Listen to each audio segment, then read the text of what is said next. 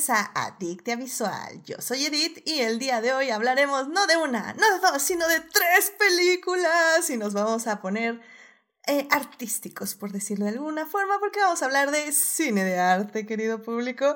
Vamos a hablar de Las Noches de Caviria, que se estrenó hace 65 años. Vamos a hablar de Solaris, que cumple 50 años. Y vamos a hablar de Suspiria, que cumple 45 años. Evidentemente, las dos anteriores, las originales. Así que pues quédense, saquen la copa de vino, el sombrero de copa también y su mejor frac, porque en este momento vamos a hablar de cine de arte. Para discutir, fangelear, analizar y llenarnos de feels, está conmigo Dafne. Dafne, bienvenida al programa. Muchas gracias por tenerme otra vez por acá. yo, yo con mucho gusto de venir a platicar estas tres películas. Muy contenta de andar por acá. No, y digo, para quien no sepa, Dafne, Dafne va a estar, o sea, Dafne es el año de Dafne, eso nos queda muy claro. Pero este mes vamos a estar con todo, checando episodio por episodio de entrevista con el vampiro en los mini adictias. Así que ahí esténse al pendiente porque va a ser, va a ser un análisis full de, de entrevista con el vampiro. Así que muchas gracias, Dafne, por acompañarnos aquí y en los mini adictias, claro que sí. Con todo gusto. Y también aquí está con nosotros Gabriel. Gabriel, bienvenido al programa. Hola, mucho gusto. Gracias por invitarme una vez más para hablar, pues, de estas tres peliculotas. Sí, sí, sí, definitivamente. No, a ti muchísimas gracias por venir. Y pues también aquí está con nosotros Héctor. Héctor, bienvenido al programa. Grazie mille per l'invito, è sempre un piacere ciare in Adizia Visual. Sono pronto con il mio cappello cilindro e in di farne branca per parlare dei film che anche Scorcecce direbbe Madonna mia, questo è sicuramente cinema. Ahora dile en ruso. Oh, nice, en ruso. Sí, la verdad, mira, mira, no es por nada, pero hubiera sido más sorprendente en ruso. El italiano cualquiera. no, no es cierto, no, no, Muchísimas gracias. Este. Es que el italiano sí me lo sé. No, el italiano sí se entiende. A ver, escríbanos, querido público. ¿Quién le entendió, Héctor? Porque sí se entiende. A golpes, pero se entiende. Te salió pues muy bien. Pues sicuramente cinema. 10 Gracias mil. 10 de 10, muy bien. Oye, pues si vamos a hablar de películas eh, en otros idiomas, bueno, eh, Suspiria creo que tentativamente está en inglés o algo parecido al inglés, pero las, las otras dos este, son otro idioma. El ruso no me sale. Hubiera, sido, hubiera sido muy difícil. Sí, no, el, ruso sí, sí, sí, es, es, un reto, definitivamente. Escucharlo, hablarlo, todo. Pero, pero el italiano se nos da, se nos da, somos eh, lenguas primas, así que definitivamente es, más sencillo entenderlo, definitivamente. Pero bueno, pues muchísimas gracias por venir, Héctor, y, que sí, dice, de hecho, dice Sofía que eh, está en el chat, dice que no entiende el italiano, pero que sí te entendió a ti, así que 10 de 10, Héctor. Ah, bueno, excelente. Perfecto, y pues ya saben, querido público, que si se quieren unir a la conversación, estamos en Twitch en vivo los lunes 9.30 de la noche y los miércoles en el chat de YouTube a las 9 de la mañana en las primeras partes de estos programas. Muchas gracias a nuestros mecenas Juan Pablo Nevado, Merivin Jiménez y Saulo Tarso por patrocinar este bonito programa en Patreon. Ya saben, querido público, que si quieren ser adictos como ellos, pueden unirse ahí a Patreon. Y bueno, pues ya, sin más, querido público, vamos primero más bien, antes de hablar de estas tres grandes películas, primero tenemos que salvar lo que amamos.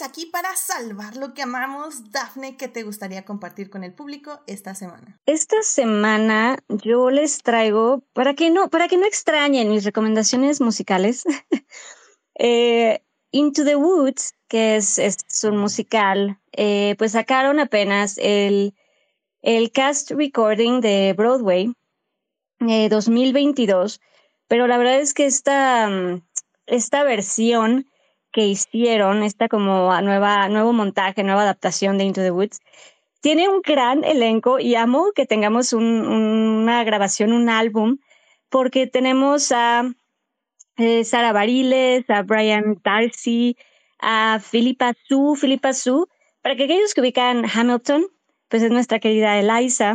Y bueno, gran, gran, la verdad es que gran, gran cast Tenemos eh, también a eh, Patina Miller como la bruja. En fin, tenemos de verdad un gran, gran cast. Entonces, si les gusta eh, lo musical, si les gusta Into the Woods, eh, Sondheim, pues sí, denle chance. Yo la verdad es que no lo, he no lo he dejado de escuchar. Está muy bien, de verdad, grandes, grandes voces.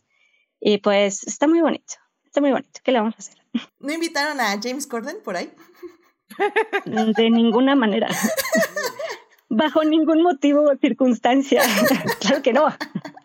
No, la verdad, yo, yo tengo que volver a ver Into the Woods, eh, la obra de teatro u otra cosa, porque vi la película, evidentemente no me gustó. Entonces nunca he tenido un acercamiento positivo hacia el musical, así que creo que creo que sería una buena idea este acercamiento que propones de el cast recording de Into the Woods, así que le, voy, a, voy a probar. Sí, no, además te digo, con, con grandes voces. A Filipa Azul la ubicas, tiene una voz divina, limpia, hermosa. Sara Bariles eh, la ubican, ha salido, bueno, es, es también en, en, el mundo musical, pues escribió Waitress, en fin, es, es como... Y ella tiene muchas canciones, también fue como... Tiene grandes canciones, ella es conocida por, por ella y después se metió mucho al mundo musical, pero, pero sí, se los recomiendo. Está, la verdad es que es un gran, es un gran eh, cast. Y sí, el, el baker, el panadero, pues acá sí tiene canciones, ya casi canta. No, no, no tengo nada en contra de Gordon, pero, pero, pero, pues acá, acá, acá. No, no, pero sí. No, pero sí. no, está muy bien. Muchísimas gracias, Daphne, por traer esto aquí, Adictia Visual. Gabriel, ¿a ti qué te gustaría compartir con el público esta semana? Voy a regresar a mis viejos vicios porque iba, a recomendar otra cosa, pero tengo que señalar que la semana pasada fue el regreso de, una de mis series animadas favoritas, que es Mob Psycho 100. O este, Mob es una, a mí me encanta, es un, por un lado, a nivel técnico, es un, es un anime donde eh, los creadores aprovechan para hacer mucha experimentación visual. Entonces, no, los diseños no son así que digas muy bonitos, porque son así un poquito crudos, no son así lo que tú defines como el clásico dibujo de caricatura japonesa. Y, y, aprovechan eso para hacer mucha experimentación visual. Entonces, por ejemplo, en todos los episodios hacen uso, por ejemplo, de, este, de animación por computadora, animación tradicional, animación por este, acuarela, animación por vidrio, un tipo muy difícil de hacer y aún así lo hacen. A veces usan mucha animación, a veces usan muy poca animación.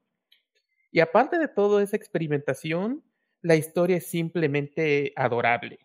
Es la historia de un niño que es, tiene, es el Esper, que es básicamente el psíquico más poderoso del mundo, es capaz de, de, de, volar, de destruir las cosas, o sea, es megapoderoso, pero es alguien tan dulce, tan amable y tan buena persona, y no le gusta tener poderes, o sea, toda la serie a lo largo de todos los 24, 26 episodios que han habido hasta ahora, 28 si contamos los unos especiales, es acerca de cómo quiere mejorar él como persona. Quiere mejorar físicamente, quiere mejorar emocionalmente, porque él no le gusta las explosiones de emoción que hace que causan destrucción. Él quiere ser una buena persona.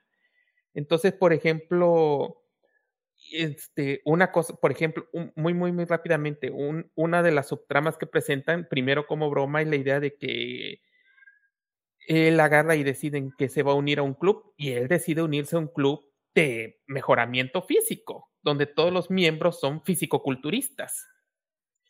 Pero por fortuna, los fisiculturistas no son bullies sino que simplemente a lo largo de toda la serie están diciendo, tú puedes, tú puedes, tú puedes, tú puedes. Y entonces a lo largo de la serie se va viendo como al principio no pueden ni correr ni 100 metros sin perder el aire, a poco a poco que ya se vuelve capaz de correr una maratón y así fomentarlo a que se mejore como persona, como, o sea, es un mensaje terriblemente optimista y es increíblemente hilarante porque este, o sea, la serie es una comedia y saca provecho a que sus personajes son todos una bomba.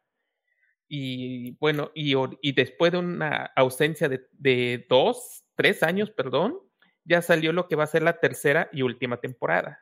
Así que si tienen oportunidad, de, aprovechenla. Perfecto, ¿no? Se oye interesante. ¿Dónde, ¿Dónde la podemos ver? Está en Crunchyroll. Mm, eh, llegó a estar en HBO Max, pero... Eh. digamos que, este, digamos que agradezcamos que está en Crunchyroll, básicamente. Perfecto. Bueno, pues, eh, ¿me repites el nombre? ¿Es Mob Cycle 1000? 100. 100. 100, ajá, es, es Mob Psycho 100. Así lo vas a encontrar. Perfecto, vale. Pues muchísimas gracias, Gabriel, por traer esto al programa. Héctor, ¿a ti qué te gustaría compartir con el público esta semana? Pues bueno, yo también siguiendo en personaje, este, quiero recomendar el especial de Marvel que salió el fin de semana pasado. Werewolf by Night es una presentación especial, así es como le van a decir a estos este, especiales de televisión que duran este, aproximadamente una hora, no es del largo de una película, pero eso es lo que como que van a servir para presentar personajes o historias que no son, no, no dan tal vez para una serie ni para una película.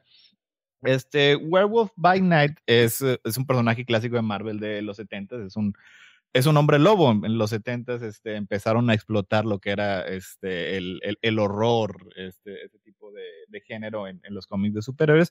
Hay como que para tratar de hacer ahí un, un sincretismo que se hace muy común en, en, el medio y ahora está siendo adaptado a, a la pantalla. Este, esta historia en particular trata de que se murió el más famoso cazador de monstruos que había y, este, y hacen una especie de concurso para ver quién es el, el, el, que merece ser el poseedor de eh, una joya espectacular, una piedra. Ya saben que este universo Marvel todo sobre bisutería y ese tipo de cosas.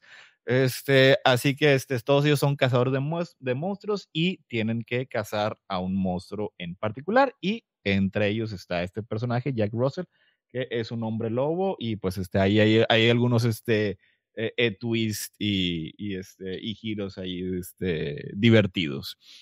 Está filmada como un clásico de los 30 y los 40 de una película de Universal. Eh, los efectos son en su mayoría eh, prácticos. Ahí sale este, el, hombre lobo cuando eventualmente sale, pues es, una botarga, no es CGI. También creo que el otro monstruo que, este, que sale ahí también, este, también acaba siendo un, un disfraz. Este, está muy bien. El director es Michael Giacchino probablemente, y aquí no, probablemente lo, lo recuerden, él, él, es más que todo es compositor y es, es, muy bueno emulando a otros compositores. Él hizo la, la, la, música de Rogue One, ha hecho la música de Los Increíbles, este, ha, ha, sido muy prolífico. Creo también creo que fue el que hizo la música de los ya hace este, algunos ayeres y aquí está este, dando sus inicios como director y la verdad le salió muy bien. Este, los homenajes, los pastiches, las emulaciones, todas están muy divertidas y, este, y pues muy padre. Ahí, este, ahí sí tienen chance. Dura menos de una hora, dura unos 49, 50 minutos.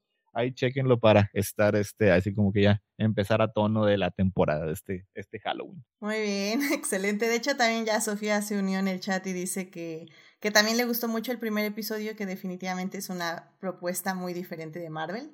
Y que, y bueno, pues este, se oye interesante, no me ha animado, la verdad. Eh, tal vez sí le doy un chance así para ponernos en el mood de Halloween, pero pues qué bueno, qué bueno que se están haciendo estas cosas que son como más underground, por decirlo de alguna forma. Digo, sí, sí Marvel y Disney tiene underground, algo en esta vida. Sea, un poquito este, diferente a, a, a, a, lo que, a lo que se acostumbra, pero como quieras, sigue siendo este, eh, algo de Marvel, o sea, sigue teniendo así como que el mismo este, sabor, el estilo de, de casa, como se solía decir ahí en los cómics, solo que tiene estas, estas ligeras este, adaptaciones estéticas a algo, algo distinto. Este, el protagonista es Gael García Bernal, así que este, ahí para que... Para que apoyemos al talento mexicano.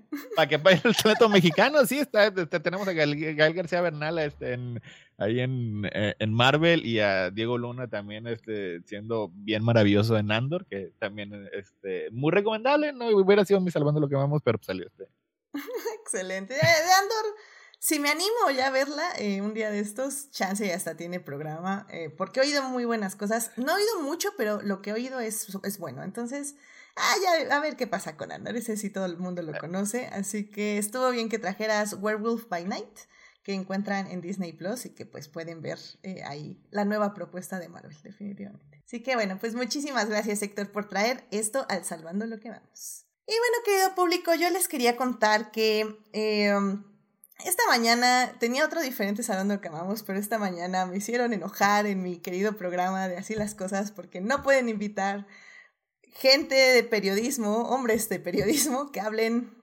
este, bien de Luis Hamilton, básicamente. Entonces voy a hablar de Luis Hamilton. y nada, bien, realmente de lo que les quiero contar es que este fin de semana fue el GP de Japón. Y Luis Hamilton, eh, como siempre, fue increíble, hermoso, este, una gran clase de manejo. Eh, obviamente, eh, por muchas cosas, pues no quedó en los primeros lugares, pero lo que estuvo interesante fue que este fin de semana hizo una colaboración con el artista Takashi Murakami, que básicamente él le diseñó su casco y le diseñó una parte de su ropa que sacó a la venta en Plus 44, que es como una página donde Luis Hamilton vende eh, ropa como exclusiva de él eh, durante unos días y luego la quita y al siguiente mes saca nueva, nueva ropa, lo cual se me ha hecho también una dinámica bastante interesante. Pero bueno, Takashi eh, Murakami básicamente es un artista que se le conoce por traer como estas este, figuras como típicas eh, japonesas a como una forma más bidimensional.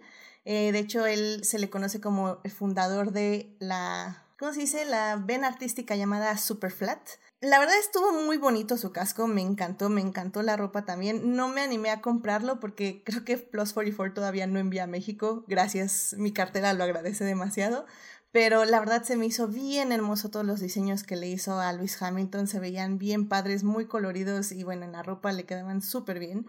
Y la verdad es que Takashi Murakami también quedó, eh, por decirlo eh, de, en pocas palabras, sorprendido por la figura de Luis Hamilton le dedicó un post en Instagram que está bien bonito. Les voy a tratar de traducir algo, pero sinceramente es un poquito difícil porque la verdad es, está, eh, escribe bastante, forma bastante poética como todo buen este, persona de Japón. Eh, ahora sí que creo que eh, todo lo que es la cultura asiática tienen una forma muy hermosa de utilizar el lenguaje y esto lo supongo que lo traducen en las palabras más burdas inglés que se pueden, pero la verdad es que Aún así, en inglés le quedó muy bien. Y básicamente dijo em, que Luis Hamilton no tenía como esa energía que las celebridades sacan, sino que tenía una presencia que generaba como que se iba desenvolviendo en la distancia y que era una presencia que él eh, tiene dentro de sí eh, que, bueno, dice que Luis Hamilton pues, le contó básicamente lo que sentía cuando manejaba y así, porque cuando él, eh, Takashi Murakami, vio a Luis Hamilton, dijo, es que este hombre ya ha encontrado lo divino. Y que no se lo preguntó como tal, pero que mientras Hamilton platicaba con él, que sí, decía, no, sí, él, él ha encontrado lo divino. Y acerca de ello, él dice, eh, escuchándolo, sentí que el amor puede ser un diálogo que pasa en otra dimensión, que en, e, ese momento sentí como cientos de páginas se movían en, el, en, el, en el libro dentro de mi cerebro. Lo veo a él, a Luis Hamilton, como amor, como alguien que vive en otra dimensión. Ah, la verdad está bien bonito todo lo que le escribió, ¿no? Y es más, y como digo, lo que traduje fue bien burdo porque, porque es muy poético todo lo que le dijo. Entonces, eh, les voy a poner ahí el post para que lean todo lo que dijo este artista de Luis Hamilton, me pareció increíble y su colaboración estuvo bien hermosa, en, tanto en ropa como en el casco.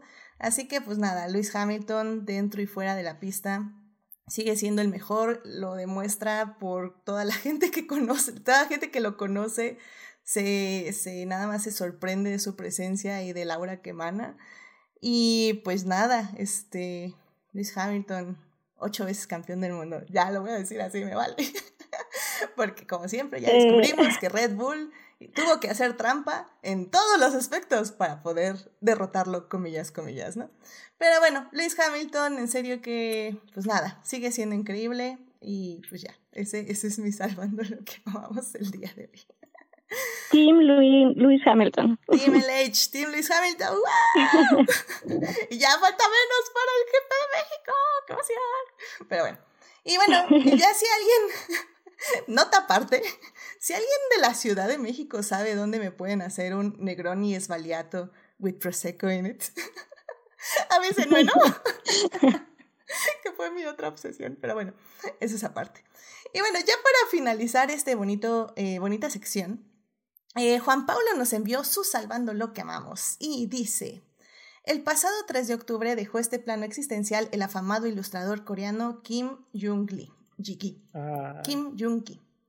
Decir que su arte rayaba en lo magistral es quedarse corto y no alcanza ni siquiera a raspar la superficie de su genialidad.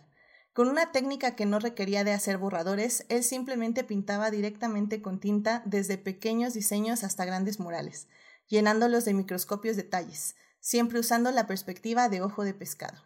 Si no lo conocen, busquen en YouTube y encontrarán incontables videos de cómo desparramaba su magia en muy pocos minutos. Todo un agasajo para, lo que para los que admiramos cómo nace una obra de arte. Tenía un monstruoso talento para plasmar sucesos de la vida cotidiana, un igualable uso de la anatomía y, si todo esto fuera poco, también era capaz de dibujar autos o motos desarmándolas hasta el último tornillo, poniéndolas en un dibujo. También realizó portadas para cómics americanos y asistía a las conversiones donde, gustoso, firmaba sus libros de arte, se tomaba fotos y hacía lo que mejor sabía hacer. Dibujaba, dibujaba y dibujaba. Ahora sus pinceles están secos y guardados llorando a su padre. Hoy el mundo es un poco más pequeño y triste. Hoy el gran Kim Jong-gi pinta con estrellas, cometas e y galaxias. Hoy el gran Kim Jong-gi pinta con estrellas, cometas y galaxias. Su lienzo es el universo y tal vez, pero solo tal vez, Kim nos está imaginando. Bueno, pues muchísimas gracias Juan Pablo por traernos este Salvando lo que amamos y para conocer este artista a pesar de que ya no está aquí con nosotros. Así que bueno, pues vámonos ya a hablar del tema del día de hoy. Em, muchas gracias que ya también ahí está Julio y ya está Saulo también ahí este, también comentando en el chat. Muchísimas gracias por acompañarnos. Pero bueno, pues ya vámonos entonces a hablar de cine.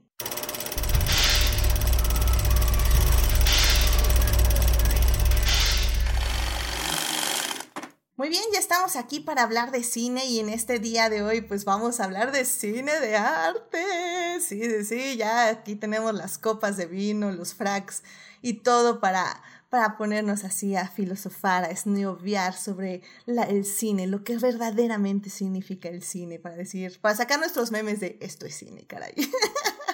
Así que bueno, en la primera. Definitivamente cine. Definitivamente cine, definitivamente.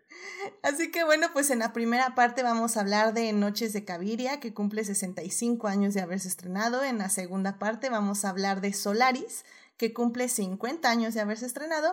Y en la tercera parte vamos a hablar de Suspiria, que cumple 45 años de haberse estrenado. Así que bueno, sin más, pues vámonos ya a la primera parte. It is not a donut hole, but a smaller donut with its own hole. And our donut is not a hole at all. Muy bien, ya estamos aquí en la primera parte de este programa y pues en esta primera parte vamos a hablar de la película Noches de Caviria que bueno, esta película se estrena en 1957, está dirigida por Federico Fellini, que bueno, si no lo conocen es uno de los directores más importantes del cine italiano y definitivamente tiene una filmografía, o sea, así, ¿cuántas películas han de ser? ¿Unas 100 películas más o menos? 90 al menos, no sé, ahorita, ahorita se los busco porque realmente fue un director muy prolífico eh, muy prolífico, sí, como todos los directores que son así, algunas películas son mejores que otras, evidentemente, pero la verdad es que su cine sí es muy interesante cómo fue evolucionando poco a poco y cómo fue básicamente pues concretando lo que era su visión de lo que era la vida y lo que era su país también y lo que era la sociedad al menos en ese momento. Y bueno, pues Noches de Caviria es una de esas películas que empezó donde empezó básicamente ya a mostrar un poco lo que era su, eh, su signature, su firma como director. Eh, ya aquí ya empezó a concretar un poco cómo quería filmar, cómo quería contar las historias y pues estaba ahora sí que eh, apoyado y de la mano de su musa, en este caso, este, ah, este, perdón, me, me, distraje. Estaba acompañado de su musa y esposa, este, Julieta, Julieta Mancina. Y, y bueno, pues definitivamente eh, durante su carrera, pues estuvo haciendo muchísimas películas con ella y pues esta es una de las, tal vez no de las más... Eh, conocidas. Siento que Noches de Caviria sí está un poquito abajo de lo popular del cine de Fellini. si, si, oyen a Fellini, probablemente recuerdan, no sé, La Estrada o Ocho y medio, que creo que son las dos películas como más conocidas por el público en general.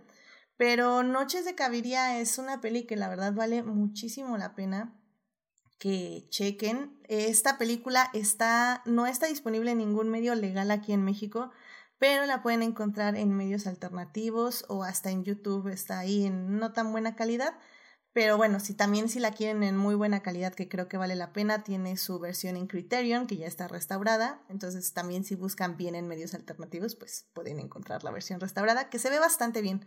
Me gustó mucho la calidad de la película en general en ese aspecto. Me encanta, yo, la verdad que a mí, digo lo que dices, ¿no? De Fellini se conocen eh, varias películas, eh, La Dolce Vita, eh, Ocho y Medio, en fin, pero creo que Caviria, eh, Noches de Caviria, a mí me, me gusta mucho. Eh, la verdad es que a mí sí es una película que me sorprende por el, por el tema, pero sobre, más que por el tema, por cómo lo aborda, ¿no? O sea, la trama en sí creo que está abordada de una forma muy bonita, el tratamiento de este personaje, además femenino, con la hermosísima, increíble eh, Julieta Massina, que se lleva, es, la película. Creo que está muy bonito. O sea, creo que a, mí me, no sé, creo que es una película que a mí es de mis, o sea, sí te puedo decir que es una de las que más me gusta de, de Fellini, la verdad. Y bueno, justamente hablando de la trama, eh, ¿por qué no nos cuentas un poquito de qué se trata la película para el público que no, no la ha visto? Es que no, digo, antes, antes de adentrarme como al, no sé, ¿podemos contar todo o nada más como una, una sinopsis como muy general? No sé si en el ah. mundo de los spoilers, ¿qué tan? o sea, digo, querido público, esta es una película que se estrenó hace 65 años. Este, yo sé que mucha gente no la ha visto, probablemente de quienes nos escuchan.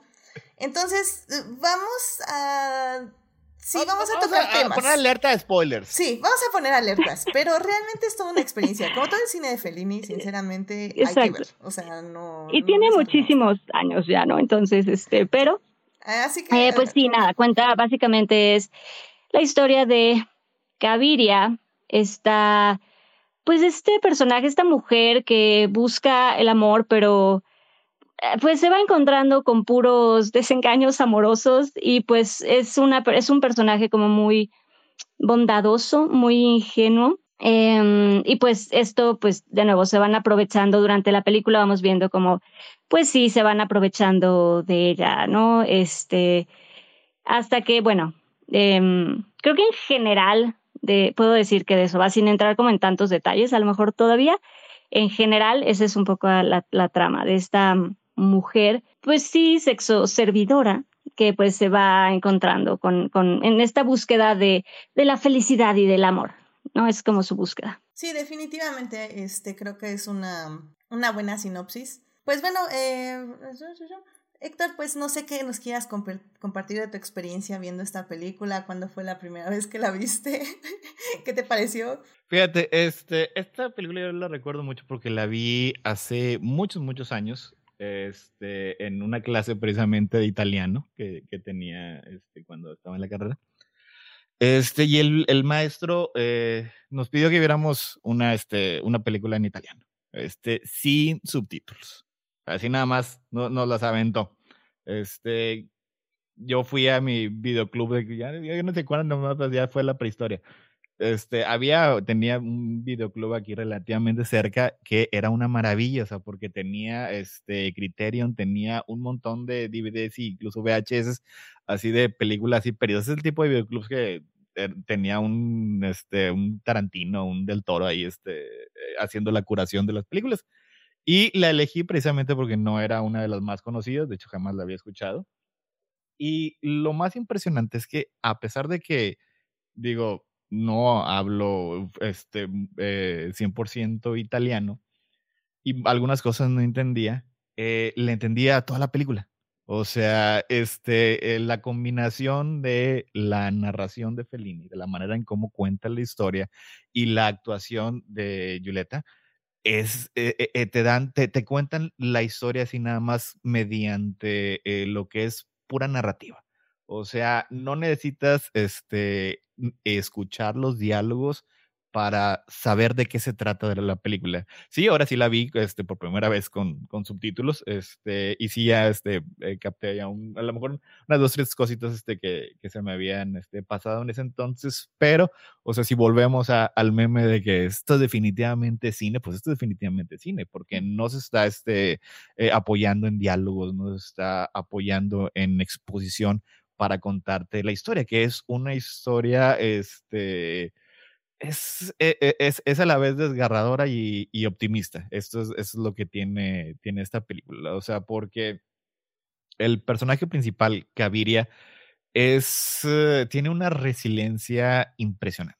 O sea, eso es así como que lo que más se te queda de la película, porque le pasan unas cosas horribles. O sea, de hecho, la película inicia con el que era su entonces novio, este, el Giorgio, este persona terrible, la avienta, o sea, intentando prácticamente este, matarla este, la avienta al río de, para robarle lo que es este, lo, lo, que es el dinero, el poquito dinero que traía, o sea, porque pues su, este, su bolsa, su, su, su, bolsita, porque pues era una, una trabajadora sexual, no particularmente, este, o sea, no, no, no era millonaria, o sea, obviamente, de hecho es, es lo que se ve, es lo que hace mucho este felino, o sea, contrasta la crudeza de la realidad de Caviria y de su círculo social con este, ya más adelante en la película, con la, opulencia como de este actor que, este, con el que se encuentra en una de sus noches. Y, y todo eso, o sea, y, y todo en, en, lo que es la, la, interpretación, o sea, porque es, es, es a lo que regreso, o sea, creo que en su momento se le criticó un poco, digo, este, a, la actuación porque sí tiende a ser un poquito exagerado, sobre todo contrastando con el realismo del resto de la película pero ya con el paso del tiempo, ya es como clásico, o sea, la, sí, sí tiende a ser un poco exagerada su actuación, tal vez eh, como si fuera una película silente, pero es tan genuina este, la manera en la que se expresa que es, dif es difícil este, no, no considerarla como parte del mismo realismo que tiene la película. O sea, y sí, hay momentos este, increíblemente tristes. El final, el final es horrible.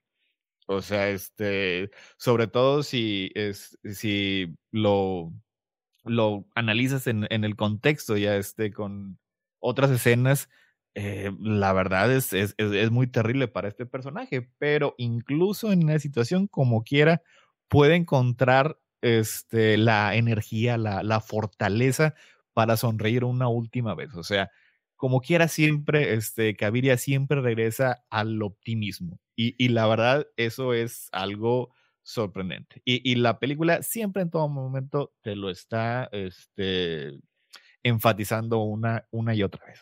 De hecho, sí. al final del día esta película también, creo que algunas personas sí la clasifican como una comedia, lo cual también me parece como interesante.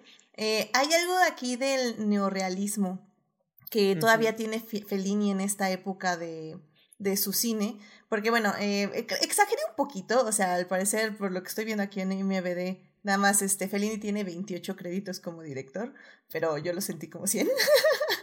pero Noches de Caviria es como su 3, 6, 7, su séptima película en su filmografía. Ahí eh, Fellini todavía eh, era un cine muy neorealista, algo que se basaba básicamente en las vivencias de Italia. Y de hecho, un dato curioso es que este guion está escrito o coescrito por Pier Paolo. Pasolini.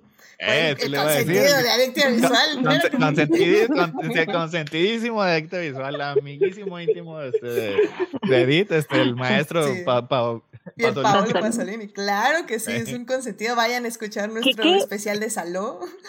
No, y que la verdad, qué mezcla de, de mentes, ¿no? Qué mezcla de cabezas La verdad, a mí también esto, eso me vuela la cabeza, como estos dos cerebros haciendo esto me es increíble. Sí, y bueno, y justamente Pasolini se encargó, perdón, rápido, de, de, de darle justamente los diálogos y los escenarios para el personaje de Caviria, porque Fellini, si bien había crecido en el norte de Italia, no había vivido como esta parte eh, de esta sociedad, ahora sí que de este estrato social, por decirlo de alguna forma.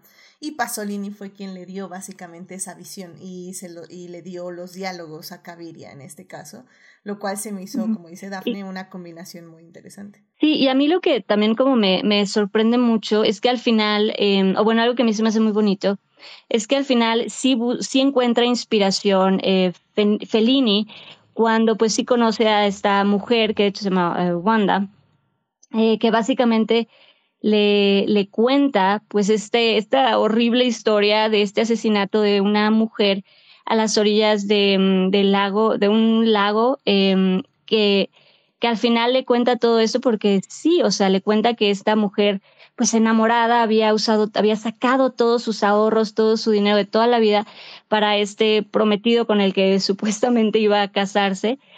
Y pues, eh, no, o sea, y bueno, acabaron, obviamente esta mujer pues acabó, acabó muerta.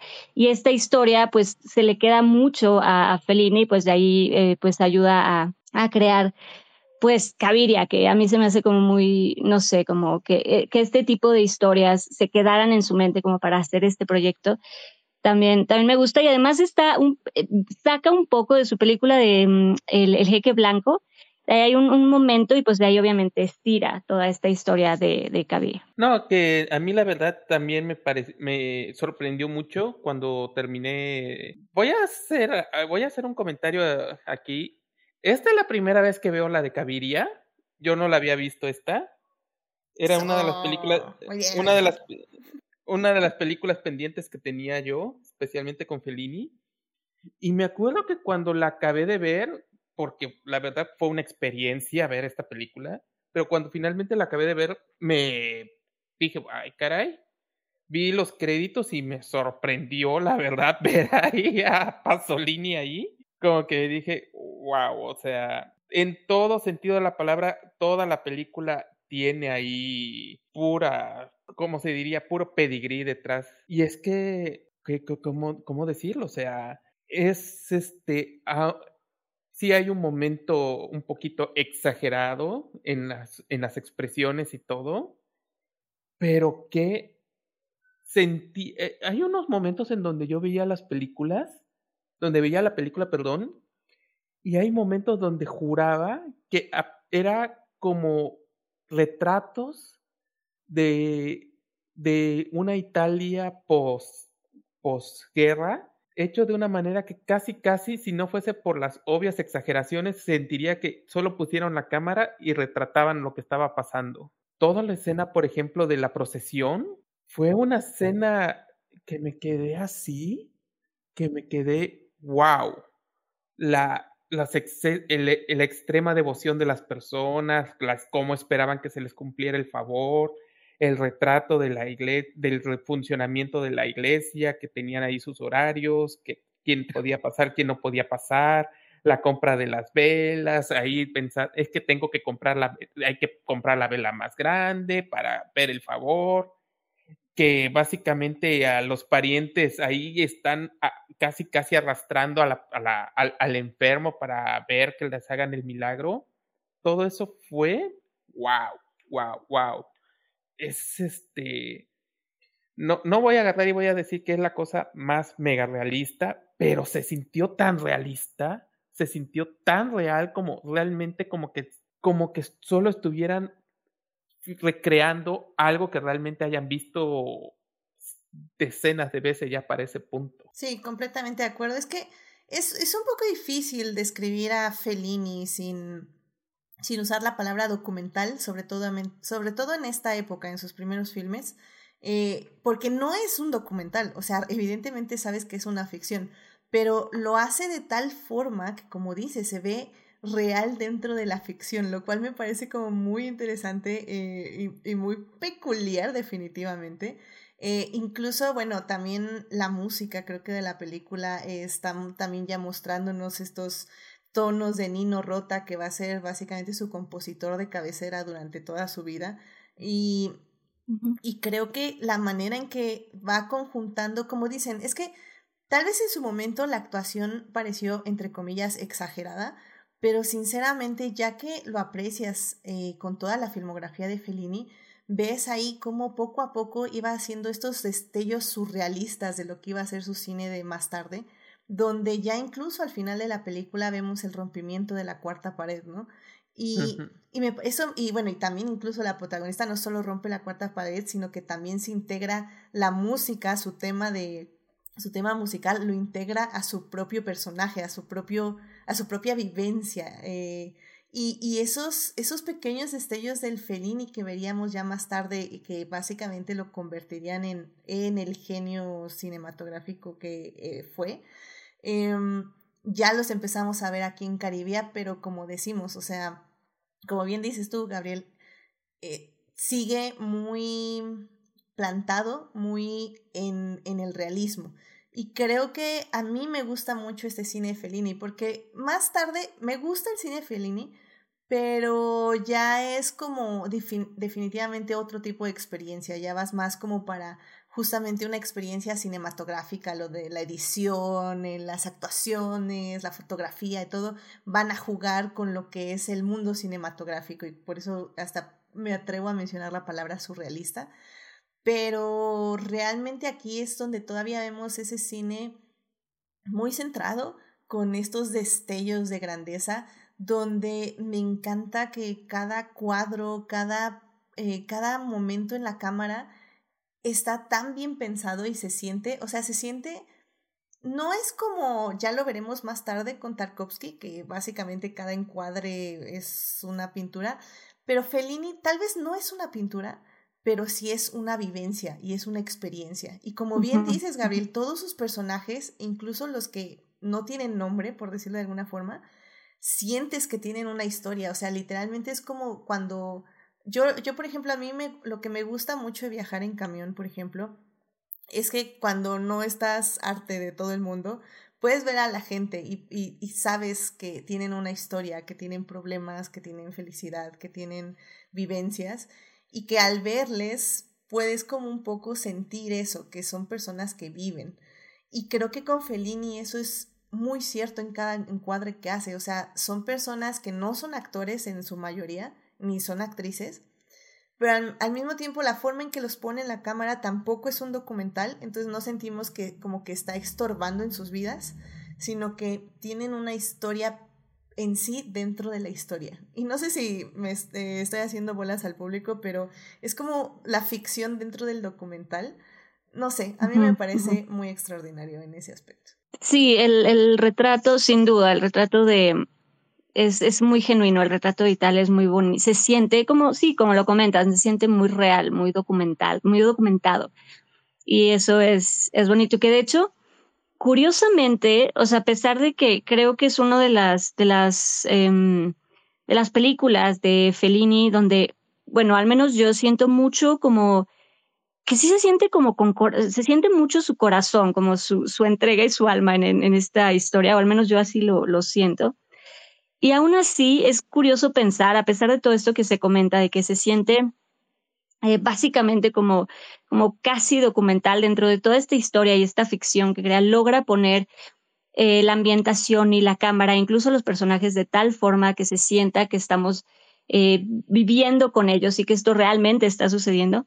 Y aún así es como interesante, un dato curioso, es que aún así, o sea, sí, sí hubo censura, o sea, esta película sí trató de ser censurada, eh, supuestamente por, porque en Roma no les gustaba como la imagen que se estaba dando de, de la ciudad, lo que creo que es como muy curioso, justo por esto que, que, está, que se comenta. Por ejemplo, nunca he estado seguro, siempre hay la, la, la, razón por la que quitaron la escena del hombre con el saco fue, no sé si fue censura. He leído alguna vez que fue censura porque este sí muestra demasiados este así como que personas sin hogar, este, sin uh -huh. casa y en, de muy bajos recursos. Este, pero también he escuchado que, que Dino de Laurentiis eh, pidió que la quitaran porque era eh, demas arrastraba demasiado la película. Que yo, yo, yo la verdad estoy muy desacuerdo con el señor de Laurentiis porque esa escena eh, a mí se me hace que le da una dimensión todavía más triste al, al, resto de la película, o sea, porque aquí vemos es, básicamente es la única buena persona que Caviria se encuentra en sus, eh, en sus andantes, sus aventuras, o sea, que es este, alguien que está ayudando a las personas que no tienen recursos, que anda así con su, con su saquito, este, dando, creo que comida o, o, o algo así, o, o regalos a, a las personas que no tienen dinero, y se encuentran con, creo con lo que era una, una trabajadora sexual ya de edad avanzada y que le estaba diciendo, no, pues es que este, en sus tiempos sí tenía, eh, vivía en lugares muy bonitos y tenía mucho dinero, pero pues ahora ya no tienen dónde vivir, o sea, vive literalmente en una cueva, en el, en el piso, o sea, y parte del personaje de Caviria es que a pesar de su profesión, a ella le importaba mucho su dignidad personal. O sea, por eso algo que repetía constantemente, yo tengo mi casa, yo tengo mi casita, a lo mejor es humilde, este es de un solo cuarto, lo que sea, pero es de ella. Y que es la que acaba vendiendo para darle este, el, el dinero este, a, su, a su pseudo prometido. Así que ya pues al final ya se queda este, sin lo que había estado guardando durante tantos años y pues quién sabe qué es como, que, cómo va a ser de ahora en adelante. O sea, pero digo, todo eso es, es, es parte de, de, de, de, la película, de la historia. Y una cosa que, que están comentando y que a mí es, es, es, la parte que más me acabó gustando son precisamente esos contrastes. O sea, yo creo que sin Caviria y su expresionismo, sin su surrealismo, la realidad tan opresora de la Roma que retrata Fellini aquí sería este, bastante asfixiante pero por este, la, la, la dulzura, este, la, lo, lo, conmovedor de eh, la interpretación de Messina, acaba pues cargando la película básicamente ella sola. Aparte de que es un retrato, eh, o sea, creo que cuando mencionamos trabajadores sexuales, eh, por por la triste manera en que el cine ha manejado este tipo de historias, nos imaginamos exactamente cierto tipo de historias. Y Noches de Cabilla, créanme, no es lo que ustedes están imaginando. De hecho, no hay uh -huh, ninguna uh -huh. escena de sexo, no hay ninguna escena eh, denigrante, por decirlo de alguna forma. Creo que es un retrato, como están bien diciendo, muy, muy de la persona. O sea, es, es un retrato muy subjetivo de cómo ella ve la vida entonces nunca vamos a juzgarla, o sea, nunca, eh, o sea, bueno, no digo que nunca la van a juzgar, porque muchos personajes la van a juzgar, como ya hemos dicho, se, se, se de hecho aprovechan de ella en muchas formas, pero excepto desde su profesión, lo cual está, o sea, si, tal vez ahí lo digo con un poco ahí entrecomillado, pero creo que eso también es lo que es muy interesante de esta película. Incluso creo yo que el momento más triste o más fuerte es cuando está en un espectáculo y la hipnotizan y donde ella básicamente nos relata sus sueños, nos relata sus deseos, o sea, lo que realmente quiere en esta vida, cuál, qué es lo que desea, su, cuál es romanticismo. Su, su romanticismo sobre la vida y el público lo ve como un chiste. Entonces, creo que son esos momentos donde dices, wow, o sea, realmente cómo, cómo Fellini trató de mostrar una que sí es una trabajadora sexual, pero evidentemente es un ser humano. Y ese ser humano, a pesar de que dice, no, yo puedo, yo tengo, a mí, váyanse para allá, váyanse para acá, aun, aunque lo diga, esa simplemente es una armadura para, porque tiene ese sueño de básicamente tener una vida linda, donde sea amada y donde no se tenga que preocupar por nada. Eh, al menos material en ese aspecto. ¿no? no hay una escena que me haya roto tanto el corazón como esa, ¿eh? O sea, qué escena tan deprimente para mí fue eso, porque fue un. Porque toda esa escena, ver a Caviria ahí recreando esa vida ideal, se me hizo tan hermosa, sin, o sea, nada más expresando todos esos deseos que tenía. Y cuando la gente se empieza a reír, la verdad, nunca había odiado tanto un público como la había, gente. nunca había odiado tanto a la gente como en ese momento, o sea, de, en lo que va del año es una de las escenas más efectivas que he visto de cómo demostrar la crueldad del ser humano, en mi opinión, porque, eh, porque, no. porque Caviria es tan pura, es tan inocente y tan pura en ese momento que ver eso, la verdad, me, a mí me rompió el corazón. Sí, y, y, más, digo, así como rápido para, para agregar, porque esto que, que se comentaba, o sea, más que, y creo que duele más por eso, porque más que cuando hablamos de su eh, profesión, ¿no? De si es una sexoservidora, bueno, una, una, trabajadora sexual o más que su profesión, que este sea el momento en donde se burlan de ella, donde está siendo como vulnerable y está contando eh, como este momento que tiene ella tan honesto y tan vulnerable y que sea eso en donde viene toda esta burla, sí, es, sí duele. Y, además que de aquí va a venir, digo que ya lo vamos a saber al final, pero que a partir de esto es donde conoce a este maldito que pues justamente va a aprovechar esa, esa vulnerabilidad y esa honestidad que, expresa eh, Caviria, que además algo como muy... Eh, que a mí me gusta mucho del personaje es que a pesar de que sí, a pesar de que es eh, tierna, ingenua y de repente se pone a bailar en la calle y a pesar de todo esto, la vemos como alguien fuerte, o sea, sabes, siempre o sea, nunca la vemos, o al menos yo nunca la siento como desprotegida realmente. O sea, a pesar de que sí abusan de ella y que obviamente hay gente, eh, muy, personajes muy desagradables en la historia, a ella creo que siempre la vemos eh, eso, la vemos fuerte, la vemos levantarse, la vemos siempre cuidarse, o sea, siempre, de nuevo, sí, ni modo va a volver a tomar decisiones incorrectas, eh, pero, ¿sabes? Siempre trata de, sí se siente fuerte, sí se siente como precavida y, y fuerte, ¿sabes? Como a pesar de su ingenuidad, aún así sentimos esta fortaleza en, en, el personaje y eso a mí me, me gusta mucho. Sí, lo, lo, que iba a mencionar es, es que si la, la, la denigra, con, la, o sea, es denigrada constantemente, pero como mencionabas, Edith, no por su profesión. O sea, uh -huh. de hecho, la, la denigraron por su inocencia por su falta de malicia, por querer confiar este, en las demás personas, a pesar de que ella sabe este, que no debe hacerlo.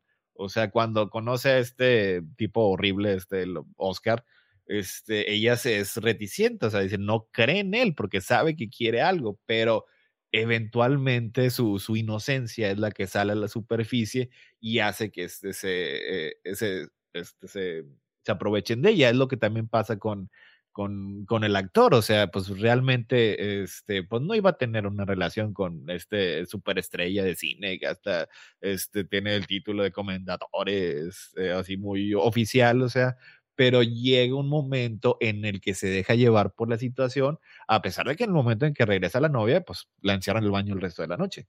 O sea, todas las situaciones son precisamente porque tiene un alma pura, tiene un alma que confía en los demás. Es demasiado pura para este mundo tan horrible, que es lo que este, muestra Fellini con todos estos demás este, personajes. Digo, como, como parte también un poquito del, del surrealismo, del expresionismo, cuando este, se encuentra con el, cuando está en el, en el show del mago, cuando, está disfrazado del diablo, está disfrazado de Satán. O sea, este es una sí. muestra de que este no debió haber confiado en él, no debió haber subido en él, porque pues ocurre lo que ocurre. O sea, pero inevitablemente confía en las personas. Y eso, eso, eso es lo que vemos este, este, al final. O sea, que la verdad es, es una escena espectacular. Y es también lo que mencionó este, Edith acerca. Es un instante en el que rompe la cuarta pared. Es, es, un, es un ligero voltea este, de sus ojos a la cámara y ya con eso es suficiente así como que para expresar un montón de sentimientos y, la resiliencia. De lo que no importa las veces que la golpeen, ella como quiera se levanta una y otra vez. O sea, porque ya para ese punto ya no tenía su casita, ya no tenía dinero, ya no tenía absolutamente nada, pero se deja llevar por la música, se deja llevar por el gusto de la vida, de este, estos jóvenes que estaban bailando y cantando y pues en, aún en medio del, de las lágrimas y todo, en la última escena es de ella sonriendo. Es así como que lo que nos quiere decir la película y por eso ya acaba. Sí, la verdad se las recomiendo muchísimo, o sea, es una, es una peli muy muy buena. Sé que, sé que va a ser fuerte, por, por así que todo lo que estamos diciendo sí suena muy fuerte, pero, pero como, como bien dice Héctor, o sea, al final del día es también una película de cómo a pesar de todo, sí podemos mantener ese, ese leve, esa esperanza y, y no, no amargarnos, por decirlo de alguna forma, por, por estos, estas cosas de, la vida. Tal vez sí, al final decimos, bueno, pero no hay que ser tan inocentes, tal vez sí estoy de acuerdo, Pero, pero es que es eso, o sea, Caviria así era como disfrutaba la vida, era ahora sí que en, en el deseo del amor, en el deseo de ser amada. Y pues sí, es una tragedia, pero al mismo tiempo es, es eso, es como, como ya lo han dicho ahorita, es la resiliencia de, de seguir adelante y seguir disfrutando y seguir viviendo a pesar, o en la música, en, en la felicidad, por decirlo de alguna forma, ¿no? Este, pues, Dafne, una conclusión de la película que le quieras dar al público. Eh, pues sí, yo recomiendo mucho que si tienen oportunidad, sí, de verdad, denle oportunidad, o sea, véanla, sí, es, es muy bonita, a mí la verdad sí me gusta mucho, siento, de nuevo, por todo esto que hemos ya, ya contado, creo que es, es una historia que está muy bien eh, hecha, muy bien contada, eh, las actuaciones eh, de, de, Julieta Massina, como digo, mencionaron como para que sea una referencia, Julieta Massina, a mí me gusta mucho lo que hace, le da muchísima alma, tiene unos ojos que de verdad te reflejan mucho, no sé, em, creo que lo hace muy bien, pero sí, o sea, Julieta Massina, pues se le conocía como, como era como Chaplin de, de, la, del cine italiano, ¿no? En el sentido de era muy, muy expresiva, pero también así de, de, bien lo hace. O sea, creo que logra expresar tanto con, con, sus expresiones, sus miradas, sus gestos, que eso es lo que la vuelve, creo, muy buena, a pesar de que, como dicen, a lo mejor ahora se siente como un poco exagerado, pero creo que lo, a mí se me hace como muy, muy linda su, su entrega. Creo que como Caviria, eh, sí, a, a, mí al menos sí me, me roba el corazón por esto que hemos dicho, ¿no? De su, su inocencia, su ingenuidad, pero también su lo que mencionaba hace un momento, ¿no? Su fortaleza y este salir adelante y sí, como se comenta, o sea, sí, obviamente sufrir y llorar lo, el, el momento de, pues de, un, de una decepción, de un dolor, de algo feo o triste que sucede, pero tener esa, esa mentalidad, esa perspectiva de, eh, bueno, levantarnos y, seguir adelante. ¿no? Porque el dolor es, es, inevitable, pero el sufrimiento pues elige y creo que eso, eso lo, lo, tiene en este personaje. Es el sí, me dolió mucho, lo lloré, lo grité, me dolió, pero vamos a levantarnos y vamos a seguir eh, con la vida y vamos a sonreír porque pues aquí seguimos y todavía hay música y alguien habrá en la vida en que podamos confiar, ¿no? Esta, esta, eh, seguir teniendo fe y, ser fuerte y sonreírle a la vida y seguir adelante. Sí, aunque a mí yo tal vez no diría que se siente exagerado en actualidad, eh, porque para mí nada más se siente italiano, se siente italiana, o sea, así, son, o sea, realmente ahí, ahí creo que todavía sigue muy vigente la actuación que hace, definitivamente. Este, Héctor, ¿una conclusión de la película? Este, obviamente, pues yo eh, la recomiendo. Tal vez, este, no sé si estemos dando la impresión adecuada de la película. Este, sí, Edith inicio sí eh, mencionó que, este, algunas veces se puede considerar incluso como, como comedia. O sea, no es, este, no está llena de escenas, este, de muerte y de destrucción, como si fuera una de Pedro Infante de, México de los 50. O sea, este, a pesar de, de que todos son varias viñetas este, entrelazadas con la historia de, de Caviria, precisamente por la actuación, que yo también yo digo que ya en, que me parece que a lo mejor en estos tiempos hace que se sienta menos exagerada o incluso yo estoy seguro que todos nosotros conocemos a alguien así, o sea, este, precisamente esa, con, con esa, es, esa exuberancia este, por vivir, ya incluso también se puede este, sentir eh, realista y te digo, es una película este, muy bonita.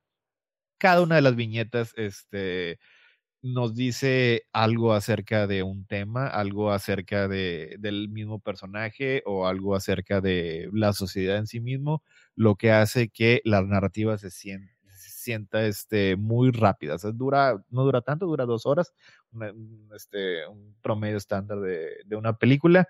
Y es, muy, es, este, es muy probable que, que, que, la disfruten. Sí, es acerca de la soledad, es acerca de muchos otros temas que se pueden sentir un poquito tristes, pero al final, al final, y eso es bastante importante, lo que ya todos hemos dicho, es bastante esperanzador. O sea, es, es levantarse y, y continuar y, y, tratar de sonreír, tratar de encontrar esos pequeños momentos en la vida que nos hacen seguir adelante. y el personaje Caviria este, lo ejemplifica de una manera excelente. Así que chequenla, digo, sí sé que de, de las que hablamos creo que es la más difícil de, de, conseguir, pero pues sí vale la pena y que le den una buscada ahí en sus callejones o en sus internets.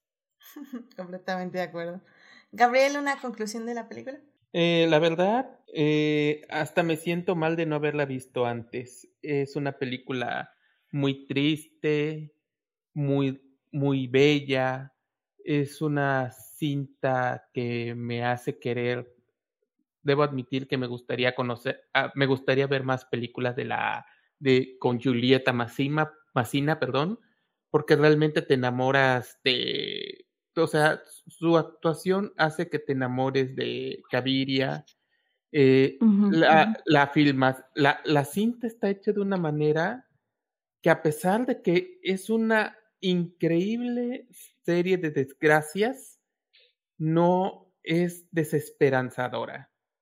Porque incluso esa última sonrisa que se muestra en la película, con toda la tristeza que hay detrás, realmente te llena deseos de desearle, de, digamos, darle porras a Caviria, de esperar de que sí, todo salió mal, pero ojalá te levantes, ojalá todo siga bien, que no pierdas el ánimo. Es, yo creo que Caviria es uno de los personajes más vivos que he visto en un buen rato. O sea, para una película que ya tiene 50 años, creo que es uno de los personajes más reales y más hermosos que he visto en los últimos. Yo creo que de todo lo que va del 2022. O sea, amo a. Amo, terminé adorando a Caviria. Es preciosa. Y la verdad terminé odiando a todos los hombres con que terminó relacionándose la película. Oh, eran horribles. Si salieran, si estos días, este, ahí habría campañas de internet esta película este, feminista porque todos los hombres son unos monstruos. Ya, lo, ya, lo, ya lo estoy escuchando. Pero sí, todos los hombres son unos monstruos. sí. Sí. No, no, y, o sea, al final del día sí, estoy, estoy de acuerdo. Creo que esta película, esta película sería categorizada como woke, incluso por, ciertos, por ciertas ramas que se llaman feministas, pero que no lo son, porque pues también es una trabajadora sexual. Entonces, realmente sí, Fellini rompiendo estándares hace 65 años, definitivamente, para, que, para que a veces se sienta que hace 65 años era un poco más progresista que el día de hoy. Pero bueno, era, fue una excepción. Tampoco, tampoco nos ya, ya estoy harto del woke arruinando mis películas. ya sé.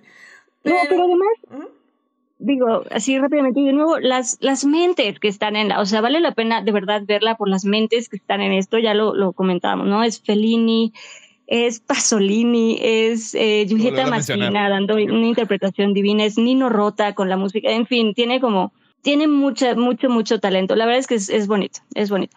Sí, digo, igual, si tienen, incluso si no consiguen Noches de Caviria y consiguen cualquier otra película de Fellini, eh, bueno, no sé si cualquier otra, pero la gran mayoría de las películas de Fellini, la verdad es que se las recomiendo mucho. Eh, yo y creo que Daphne eh, tuvimos como un acercamiento un poco este, salvaje, por decirlo de alguna forma, a Fellini. digo, para incluirles en el chiste, este, básicamente vimos todas sus películas en tres días, Daphne. Abudo. Es, más o menos. es, una de las más grandes leyendas de dicta visual. Sí, literalmente vimos todas las películas de Fellini en tres días. Entonces, digamos que fue un poco fuerte y salíamos hablando italiano definitivamente.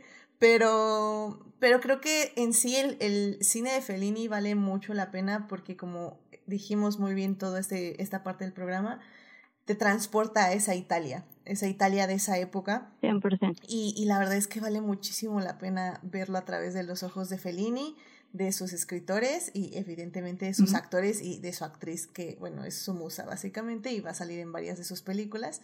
Entonces, definitivamente vayan a ver cine de Fellini porque, porque vale mucho la pena, incluso las clásicas o, o si quieren ya algo más así como Noches de Cabilla, vale la pena. Sí, no, y obviamente, digo, si, si les gusta Noches de Cabería, si ya la ubican, obviamente, pues La Estrada, ¿no? Es también otra que, que con, con Julieta Massina, que también, pues puede, puede también gustarles ese acercamiento, con Fellini también. Ah, me dice Héctor en el chat, porque dice Héctor en el chat que, que ya lo había dicho yo en, en, Luca de Crónicas, ¿no? Sí. Cuando estuviste en Luca, sí, es cuando nos dijiste que se aventaron este, en, en tres, este, en tres días todos todos los veintitantos películas. Sí, sí. sí es, es, o sea, pues está padre. Está padre, está padre. Esta es parte de una trilogía no oficial que es junto con, con La Estrada y, eh, y, el Bidone. Es como que la trilogía de la soledad de, este, de Fellini, así que si quieren aventarse las tres, pues Excelente. Muy bien, pues ya saben, Noches de Cabrilla no está en ninguna plataforma oficial. La pueden ver por medios alternativos o tal vez hasta en YouTube encuentran la película completa por si la quieren ver. Eh, de todas formas, pues ya saben, eh, encuentran la película a la venta, está en la versión Criterion, que es la restaurada, y pues hasta ahí en un mix-up perdida debe estar el DVD y les debería de costar como 50 pesos. Entonces, la verdad es que vale mucho la pena, búsquenla, chequenla y pues coméntenos qué les pareció. Así que bueno, ya con esto entonces podemos irnos a la segunda parte para hablar de nuestra siguiente película. Vámonos para allá. Blow that piece of junk out of the sky! Muy bien, ya estamos aquí en la segunda parte de este programa. Estamos aquí en Adictia Visual hablando de básicamente cine de arte. Y bueno, en la primera parte hablamos de Noches de Caviria, que es esta película de Federico Fellini que pues este, nos gustó muchísimo y que bueno, vayan a escuchar todo lo que dijimos de ella. Pero bueno, en esta parte vamos a hablar de Solaris, que es la película de Tarkovsky, Andrei Tarkovsky, este director eh, ruso que bueno, hizo eh, ah, bueno, también es, es, una, es una cosa, es una cosa. Hace películas muy, muy buenas. De hecho, no, eh, al contrario de Fellini, que yo ya decía que fue un, un este, cineasta muy fructífero en el aspecto de que hizo más de 25 películas, que quedamos que en 28 películas. Eh, Tarkovsky solo hizo 7, si no mal recuerdo, 7 películas en toda su vida, pero bueno, las 7 películas son literalmente cada una una clase de, de, cine, una clase de arte, una clase de filosofía. La verdad es que valen mucho la pena ver las siete películas. Son películas largas, sí, estoy de acuerdo. Son películas lentas, sí, también estoy de acuerdo. Pero, pero si están en el mood adecuado, realmente les puede gustar muchísimo el cine de Tarkovsky. Incluso, digo, ahí va mi hot take, que incluso si se duermen viendo el cine de Tarkovsky, los sueños que tienen son bien padres. yo, no, yo, pues. no, en serio, en serio. Es que te duermes así como con el viento, con hojitas, con pastitas así moviéndose, y luego de repente hablan en ruso y todo así como, ¿qué está pasando? Y luego hablan en español y tú, espérame, creo que ya me dormí, entonces ya te despiertas. Entonces es, es muy padre, o sea, a mí generalmente me gusta mucho el cine de Tarkovsky Solaris es la película que, de Tarkovsky que creo que más he visto, pero un poco por circunstancias, no tanto porque quisiera verla más veces, porque mi otro hot take es que esta es la película menor de Tarkovsky, es la más digerible para el público en general, sí, pero para mi parecer es como la, la, la que menos tiene, grita Tarkovsky, ¿saben? O sea, pero bueno, ese, ese es mi hot take. No, y de hecho, curiosamente, digo, no es creo tan hot take, porque incluso él, o sea, incluso Tarkovsky decía que es su, su película menos lograda, o sea, incluso él lo, lo aceptaba y él lo decía, que de sus películas era la menos, menos lograda. Entonces, digo, Solaris es su tercera película en su filmografía. Antes hizo La infancia de Iván, que esa sí es una de mis películas favoritas, me encanta La infancia de Iván. Hizo Andrei Ruliev, y luego hizo Solaris. De hecho, en este programa, si no mal recuerdo, ya hablamos del espejo de, de Tarkovsky. Ahí estuve yo. Ah, pues, ay, es que no, pura, pura cosa. Es, es, es, otro, ¿Es, otro, consentido también del podcast? Claro ¿No hablamos también de nostalgia? No. Mm, no, pero siento que la mencionamos en algún punto. Ajá. Sí, sí, a ver, Tarkovsky también es uno de los consentidos. Entonces también si oyeron ese programa, también saben que Daphne y yo también tuvimos un acercamiento poco ético a Tarkovsky. Intenso con Tarkovsky. Nos, nos, encerraron en un cuarto por dos días y nos chutamos las siete películas de tres horas cada una seguidas. Entonces, entonces alcanzaron a ver dos. De verdad, parece exagerado, pero es literal, es literal. Literalmente encerraron en un cuarto y no nos dejaban salir porque si te salías, no regresabas a la carrera. Entonces, este, sí, de hecho, de hecho, incluso fue Tarkovsky dos días y los otros tres días fue Fellini, ya me acordé. Y vimos estos dos directores así, Tarkovsky y Fellini. Nice. y Kurosawa fue otro. Bueno, pero Kurosawa fue la semana completa, porque Kurosawa sí tiene más de 50 películas, sí, él es el que tiene más de 50. Entonces, Kurosawa fue toda una semana, fueron seis días de puro cine de Kurosawa, de, seis de, de 7 de la mañana a 7 de la noche. definitivamente cine. Definitivamente cine. Algún día traerá Kurosawa, ¿eh? Porque también es, es uno de los consentidos. Sí, claro que sí, Kurosawa también. Pero bueno, Héctor, ¿por qué no nos cuentas un poco de qué se trata Solaris y pues bueno, por qué te gusta tanto esta película? Este, bueno, así como, como dijiste, Edith, esta es la tercera película de Andrei Tarkovsky. Es también, es la más, dije, es la más comercial. O sea, esta es la que está disponible para todo público. Estoy seguro que todo público puede este, disfrutar esta película. Ya después las otras se ponen, se ponen un poquito más. Las otras se pueden poner hasta un poquito más, este, eh, eh, eh, más filosóficas. Está ah, cierto, ¿eh? Nada más esa advertencia. No vean el remake. Si sale George Clooney, no es ahí. no es ahí. No, yo lo comenté porque justo se habla de lo comercial, o sea, lo más conocida y como lo más comercial que fue que hasta su, ¿sabes? Hasta su remake tuvo. Sí, sí, no, Ahorita. Pero si, si ven a George Clooney, esta no. Tienen que hablar ruso. ahorita, me voy a aventar unos hot takes, pero más tarde. Este, está basada en la novela, creo que es polaco, de Stanislav Lem. Eh, trata de un este, psiquiatra que lo mandan a la estación espacial este, que está en órbita de este planeta llamado Solaris porque están ocurriendo este, sucesos extraños desde hace varias décadas. Así que tiene que ir a dar este, una, pues este, un, un, diagnóstico tiene que analizar a, los, a las tres personas que todavía están, eh, viven permanentemente en, en, esta, en esta estación espacial. Una vez que llegan, llega ahí, pues se encuentra con todos estos eh, sucesos extraños y particularmente cómo le empiezan a afectar a él. Este, él, había, él había sufrido la pérdida de su esposa hacía este, 10 años y uno de los efectos que tiene Solaris, el planeta, este, es, este, es una especie como que de océano consciente que este, entra a, tu mente y le da este, una representación física a lo que son tus culpas, a lo que son este, eh, las cosas que te gustaría haber cambiado. Así que una vez que está ahí en, en la estación espacial, el protagonista, este, Chris, tiene que, pues, enfrentarse a, a todo lo que, que, pudo haber sido, todo este, toda la relación este que dejó con, con su esposa, que se había quitado la vida. Y pues lo que nos da Tarkovsky es una hermosa exploración de lo que significa ser humano. O sea, este, ya cuando están, incluso desde antes, porque esta película inicia, tiene como aproximadamente como una hora y cuarto, este, con este personaje, con Chris, en, en la Tierra, antes de, de llegar a, la estación espacial.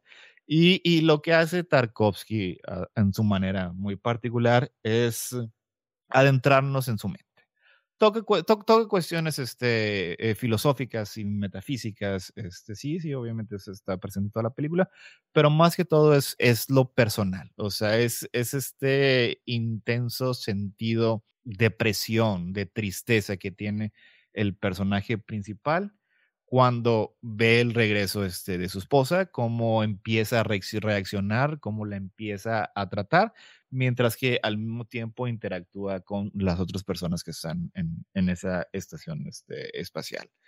Este, lo que me gusta mucho de esta película es precisamente eso, es el tipo de ciencia ficción que, que tiene. Es una ciencia ficción en el que se utiliza para explorar, explorar cuestiones humanas, que es, es, es lo más básico, lo principal que tiene la ciencia ficción. O sea, tanto este, Lem, eh, cuando escribió la novela, como, este, como Tarkovsky, cuando hizo la película, era una especie de rechazo a, la, ciencia ficción occidental, que en ese entonces este, se, basaba mucho precisamente en la ciencia ficción, en, en, las cosas de cómo se imaginaba que fuera el futuro y dejaban, a su parecer, sin explorar este, tanto lo que son las cuestiones humanas de lo que esta tecnología este, traería.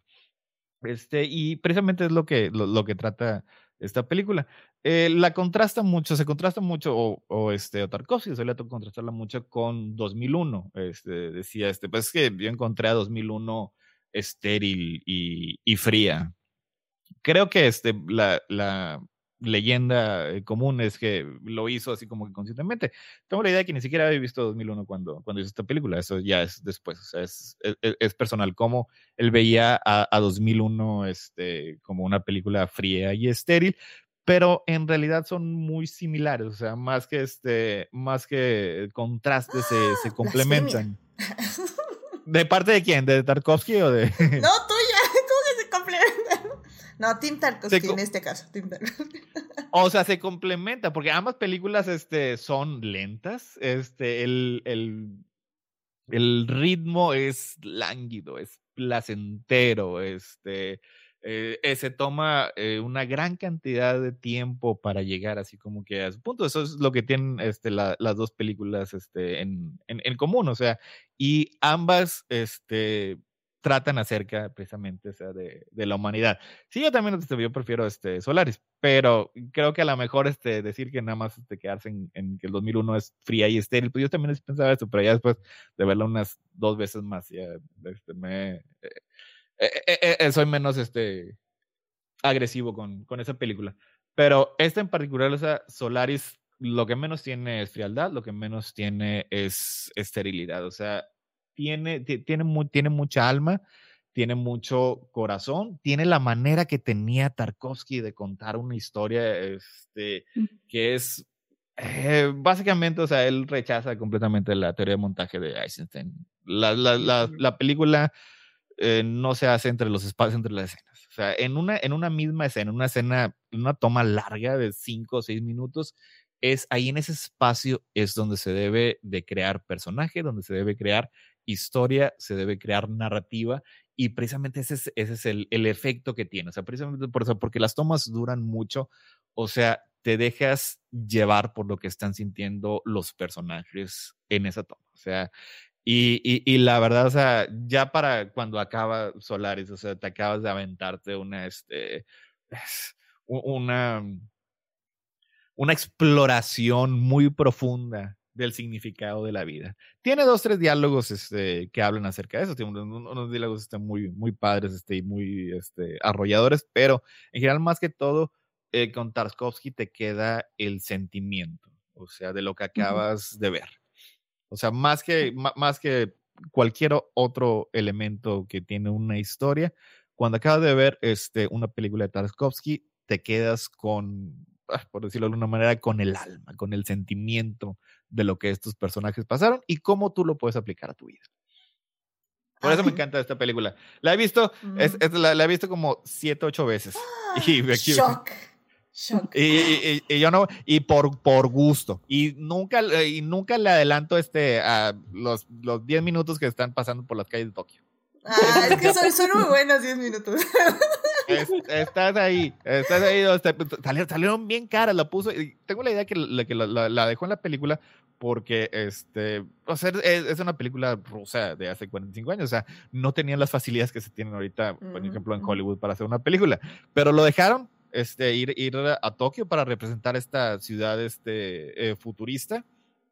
Y pues dejó ahí los cinco minutos y está nada más manejando. Y nunca le adelanto, ni le corto, ni nada. No, no, no, blasfemia, blasfemia, definitivamente. Y creo que, mira, lo que sí simpatizo mucho con todo lo que dices es de la atmósfera. Y por eso mi hot take de que si se duermen no importa mucho.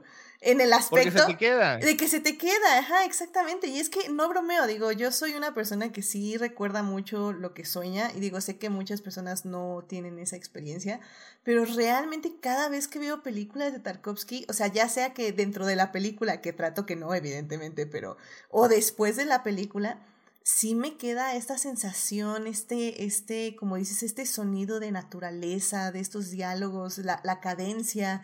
O sea, creo que Tarkovsky sí te genera un ambiente, independientemente que estés entendiendo, entre comillas, lo que pase o no. Que, que realmente eso es lo, lo increíble, porque si lo estás entendiendo, es como dices, lo absorbes de cierta forma. Absorbes lo que están viviendo sus personajes y todas sus... Eh, vivencias, sus dudas, sus miedos, sus alegrías. O sea, creo que eso, eso queda muy claro durante la película, aunque no hables ruso, pues. No creo, no es una película enteramente onírica como lo es de Ah, bueno, sí. O sea, es, es, es, completamente este, en está fuera del espacio y tiempo. Es, es mucho más terrenal. Pero igualmente tiene esa, esa característica que se te va quedando en el subconsciente por encima de lo que estás viendo. Exacto, exacto. Gabriel, pues, ¿qué nos cuentas de Solaris? ¿Cómo fue tu experiencia al ver esta película? Pues esta es la... Me acuerdo que vi la primera vez la película, ya... Esa sí ya tiene unos años que la vi, no me acuerdo exactamente cuándo. Y me acuerdo que fue así una de esas que, que no la traté como debía. O sea, es... Me acuerdo que cuando, o sea, creo que me acuerdo que les comenté, creo que por ahí salió la de nostalgia a colación en nuestra última conversación, de que yo fui muy bestia y empecé a ver y entré a Tarkovsky viendo su película más difícil, que creo que fue Nostalgia. O la de, sí, fue la de Nostalgia. Sí, Nostalgia es pesada. Sí. Ajá. Entonces, luego fui, y de las últimas que vi fue la de Solaris. Y la verdad, sí, la verdad. ¿El postre? Ajá, el postre, exactamente. y, y, la verdad, sí me di cuenta ahora la segunda vez que la vi, que no, no, no digerí la película como yo debía, porque la verdad, Solaris sí tiene unos momentos que, por ejemplo, yo, yo hasta había olvidado, por ejemplo, esos cinco minutos donde solo están pasando por las calles de Tokio, porque lo que yo me acordaba mucho de Solaris era a partir de que aparecía la esposa. Era la a partir de ese momento es donde me acuerdo que se me quedó la película. Pero viéndolo de nuevo, uno me doy cuenta qué importante es toda la primera parte de, Solaris, toda esa parte de cuando hablan con él, la presentación del planeta, la llegada a la estación, todo eso al final de cuentas es muy importante. Y la verdad, voy a decirlo, es, aunque visual y musicalmente me gusta más 2001, Solaris es mejor película, la verdad. En, sobre todo en cuanto a construcción, así que digas de que, o sea, ah, yo la verdad, cuando ya entramos en todo el tema de los de este, del, cuando ya empiezan a explorar el pasado de se llamaba Chris, si mal no recuerdo, Chris, se llamaba el psiquiatra, cuando ya empieza a hablar de todo el pasado de Chris, la relación con su esposa, la verdad, la película es muy, muy linda. Sí, es cierto, no es la mejor de Tarkovsky, o sea, no, o sea, sí, la verdad, sobre todo si lo comparamos con, o sea, a mí me gusta más Andrés Lublev, la verdad, que este, que en, en el sentido el, sobre todo por el tema, pero Solaris, yo digo que es una película, la verdad, que es muy, muy, este, otra vez yo siento que se complementa, irónicamente siento que se complementa muy bien con, con la que hablamos anteriormente con Caviría, porque es una conversación muy interesante sobre la humanidad, en este caso, la, qué es ser humano y el dolor que puede causar, y, el y que muchas veces el ser humano es sentir este dolor, la tristeza y, por ejemplo, todas las escenas con la esposa son muy padres, sobre todo por cómo se relaciona con Chris. Y entonces, por ejemplo, a mí la verdad me, me empezaba a causar así de wow, el momento en que la esposa ya no soporta esta, toda esta humanidad y su incapacidad para poder quitarse la vida, porque la verdad, entre más humana se sentía, más difícil era soportar todas esas emociones, todos los sentimientos, todo lo que había detrás de la idea de lo que era ser humano. es en ese sentido una escena, son escenas bastante fuertes, muy tristes, pero muy hermosas.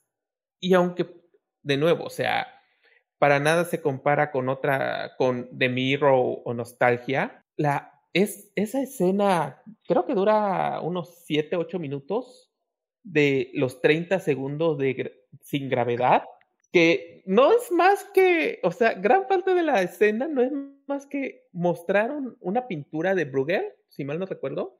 Es, no me acuerdo cómo se llama el pintor, pero es una, es mostrar escenas de este cuadro de Bruegel y muy brevemente ver a estos dos brevemente en un momento de antigravedad. A mí se me hizo muy, muy padre. Es como que dice, sí, podrá ser una cinta menor de Tarkovsky, pero qué fantástica película en general. Sí, estoy, estoy completamente de acuerdo. Sobre todo, es que es eso. Creo que Solaris es un ensayo sobre qué significa la humanidad, qué, qué es, la, qué es lo que nos hace humanos. Y creo que, digo, a pesar de que, no sé, ahorita Dafne, eh, si nos puedes dar tu punto de vista al respecto, pero no puedo considerarla, siento yo, una película feminista en ese sentido, pero creo que sí es una película muy interesante en el aspecto de que igual estamos haciendo eh, como, es que iba a decir como revertir, estamos revirtiendo como una trama que ya hemos visto en muchas películas, porque en este programa ¿Cuántas veces no hemos dicho que es que ese, ese, personaje femenino no es una mujer, es un ideal del que el protagonista está inventando? Lo hablamos sobre todo, por ejemplo, con Christopher Nolan, ¿no? En, en Inception, de que, bueno, es que su esposa realmente nada más es la invención de su mente, de lo que piensa él que es su esposa, pero no es una mujer como tal, no es un personaje como tal, es nada más su ideal, es, es su mente de él creando a su esposa, a la nostalgia de su esposa perfecta. Literalmente eso es lo que vemos en Solaris. La diferencia con Nolan es que no se queda ahí, eh, sino que su esposa va separándose del ideal del protagonista para tomar poco a poco vida propia y tener eh, pensamientos propios y tener eh, experiencias, vivencias, dudas y miedos propios. Y de ahí también, justo como dice Gabriel, equivale, bueno, más bien de ahí viene un poco la tragedia de ella, porque al final del día eh, creo que sale mucho en TikTok de estos chistes generacionales, millennials y Gen de, pues, o sea, si me dicen, ¿te hubiera gustado que tu mamá te hubiera abortado? Y todo el mundo como, pues sí, ¿quién quiere nacer? Nadie. y entonces, este, Creo que ese es un poco el punto de Tarkovsky, ¿no? Pues ¿quién, quién, quién quiere nacer? Absolutamente nadie, porque la vida es, es eso, es, es dolor, es sentir hasta tus huesos y pues eso es horrible y a la vez es, es hermoso, pero, pero es difícil porque tenemos esta dualidad y entonces Daphne, no sé cómo tú ves al personaje de la esposa y cómo ella va poco a poco encontrando, encontrándose a sí misma durante la película. Sí, creo que justo como lo comentas, creo que eh, dentro de esta historia, pues sí, de, de este eh, planeta que genera, que se eh, que materializa los recuerdos, pues ofrece mucho, o sea, da mucho, eh, es sobre todo mucha reflexión, justo esto que, que comentas de, sobre la humanidad en especial, o sea, tiene mucho este discurso de los mundos, del cosmos, de, de, la humanidad como en general. O sea, siento que sí, incluso se va un poco más allá y habla de la humanidad en, en general.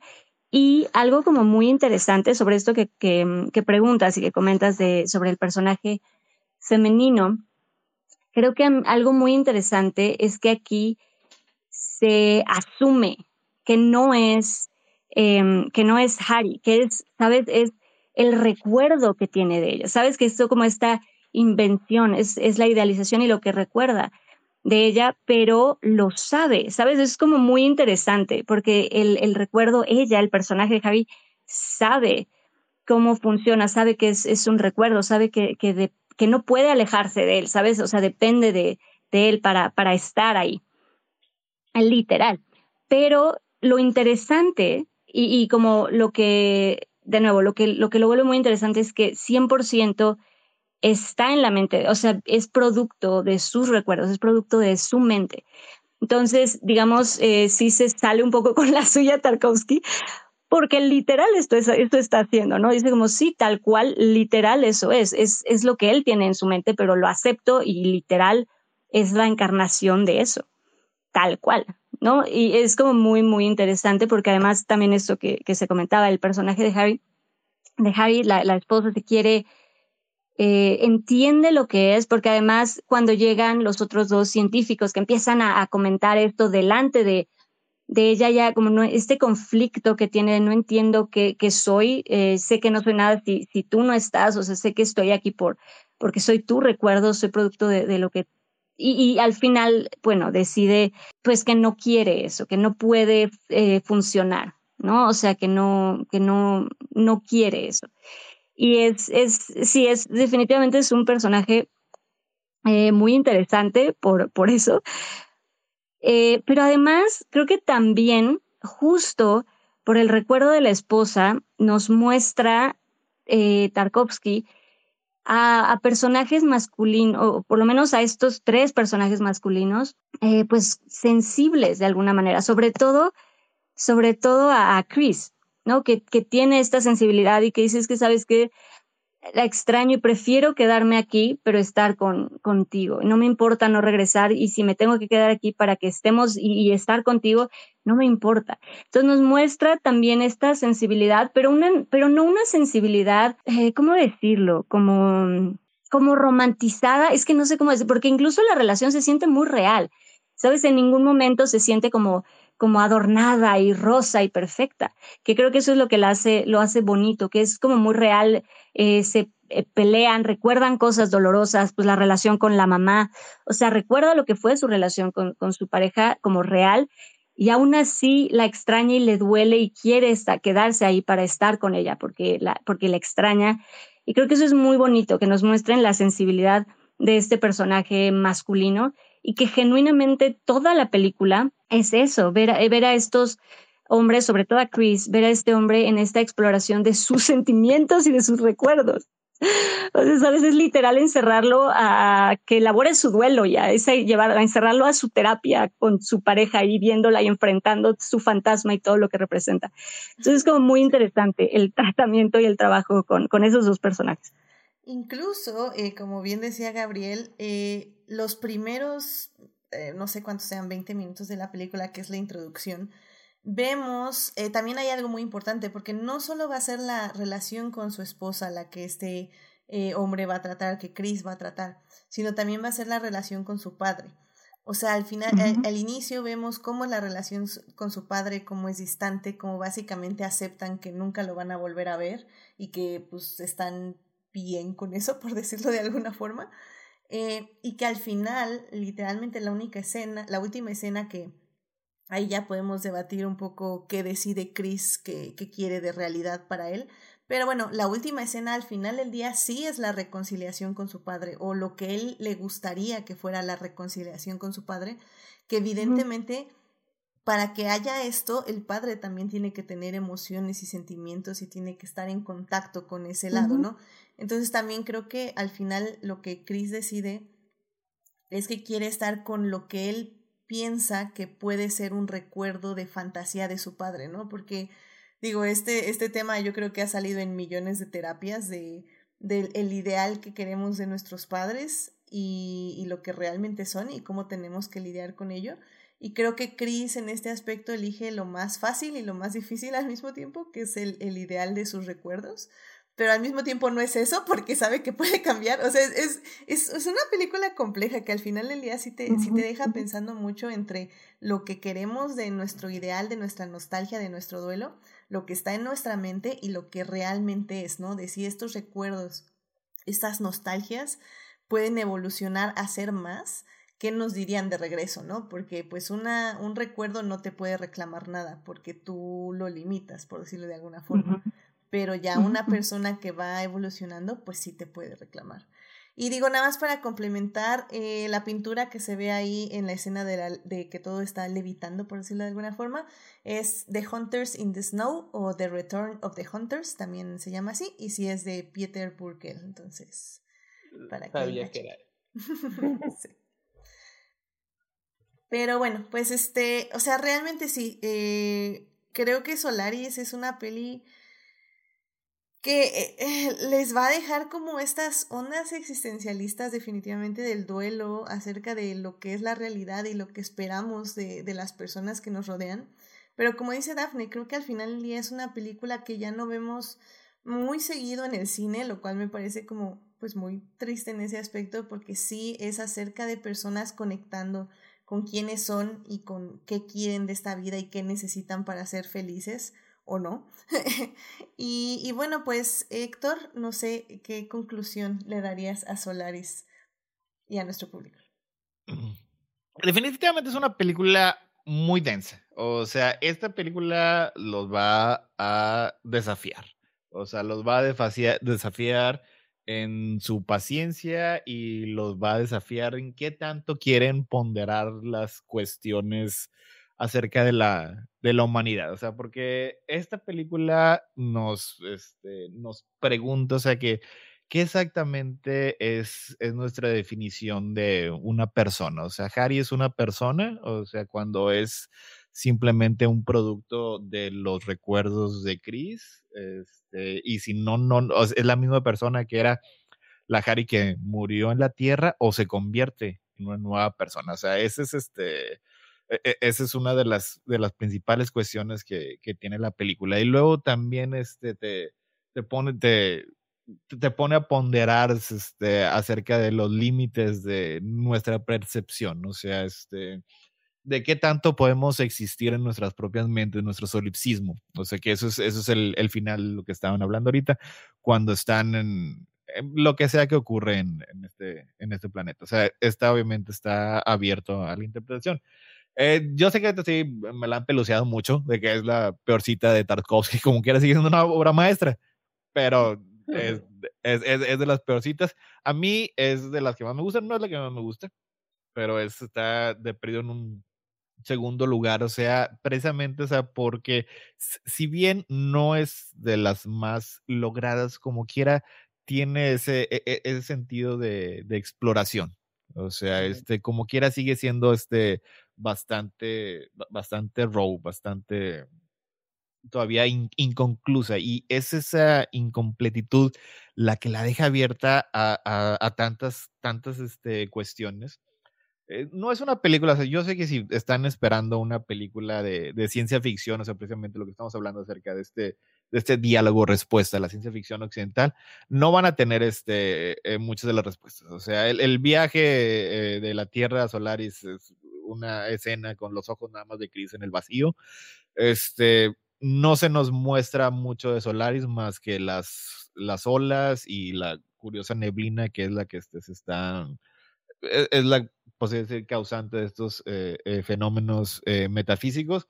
Se habla acerca de este de aparatos de ciencia ficción como el aniquilador, que sí, ni, ni siquiera te dicen que es el aniquilador, porque a final de cuentas, o sea, como que no importa, no importa demasiado. O sea, aquí en este punto es precisamente lo que importa. O sea, algo, lo que sea, por las cuestiones que sean, te saca un recuerdo, te saca una culpa, cómo lidias con ella, esa es la historia que quería contar y esa a mí se me hace que, que, que la cuenta de una, de una historia magnífica.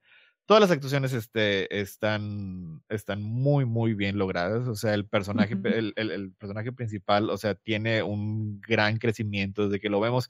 Básicamente, este, estaba eh, muerto en vida. O sea, no le importaba nada. Sí, obviamente cuestiona al gobierno ruso la, este, el haber mandado a un psicólogo con clara depresión clínica a ver qué estaba ocurriendo en esta estación espacial. Pero bueno, eso es, es- eso, eso es lo que decidieron, pero es lo que necesitaba la historia.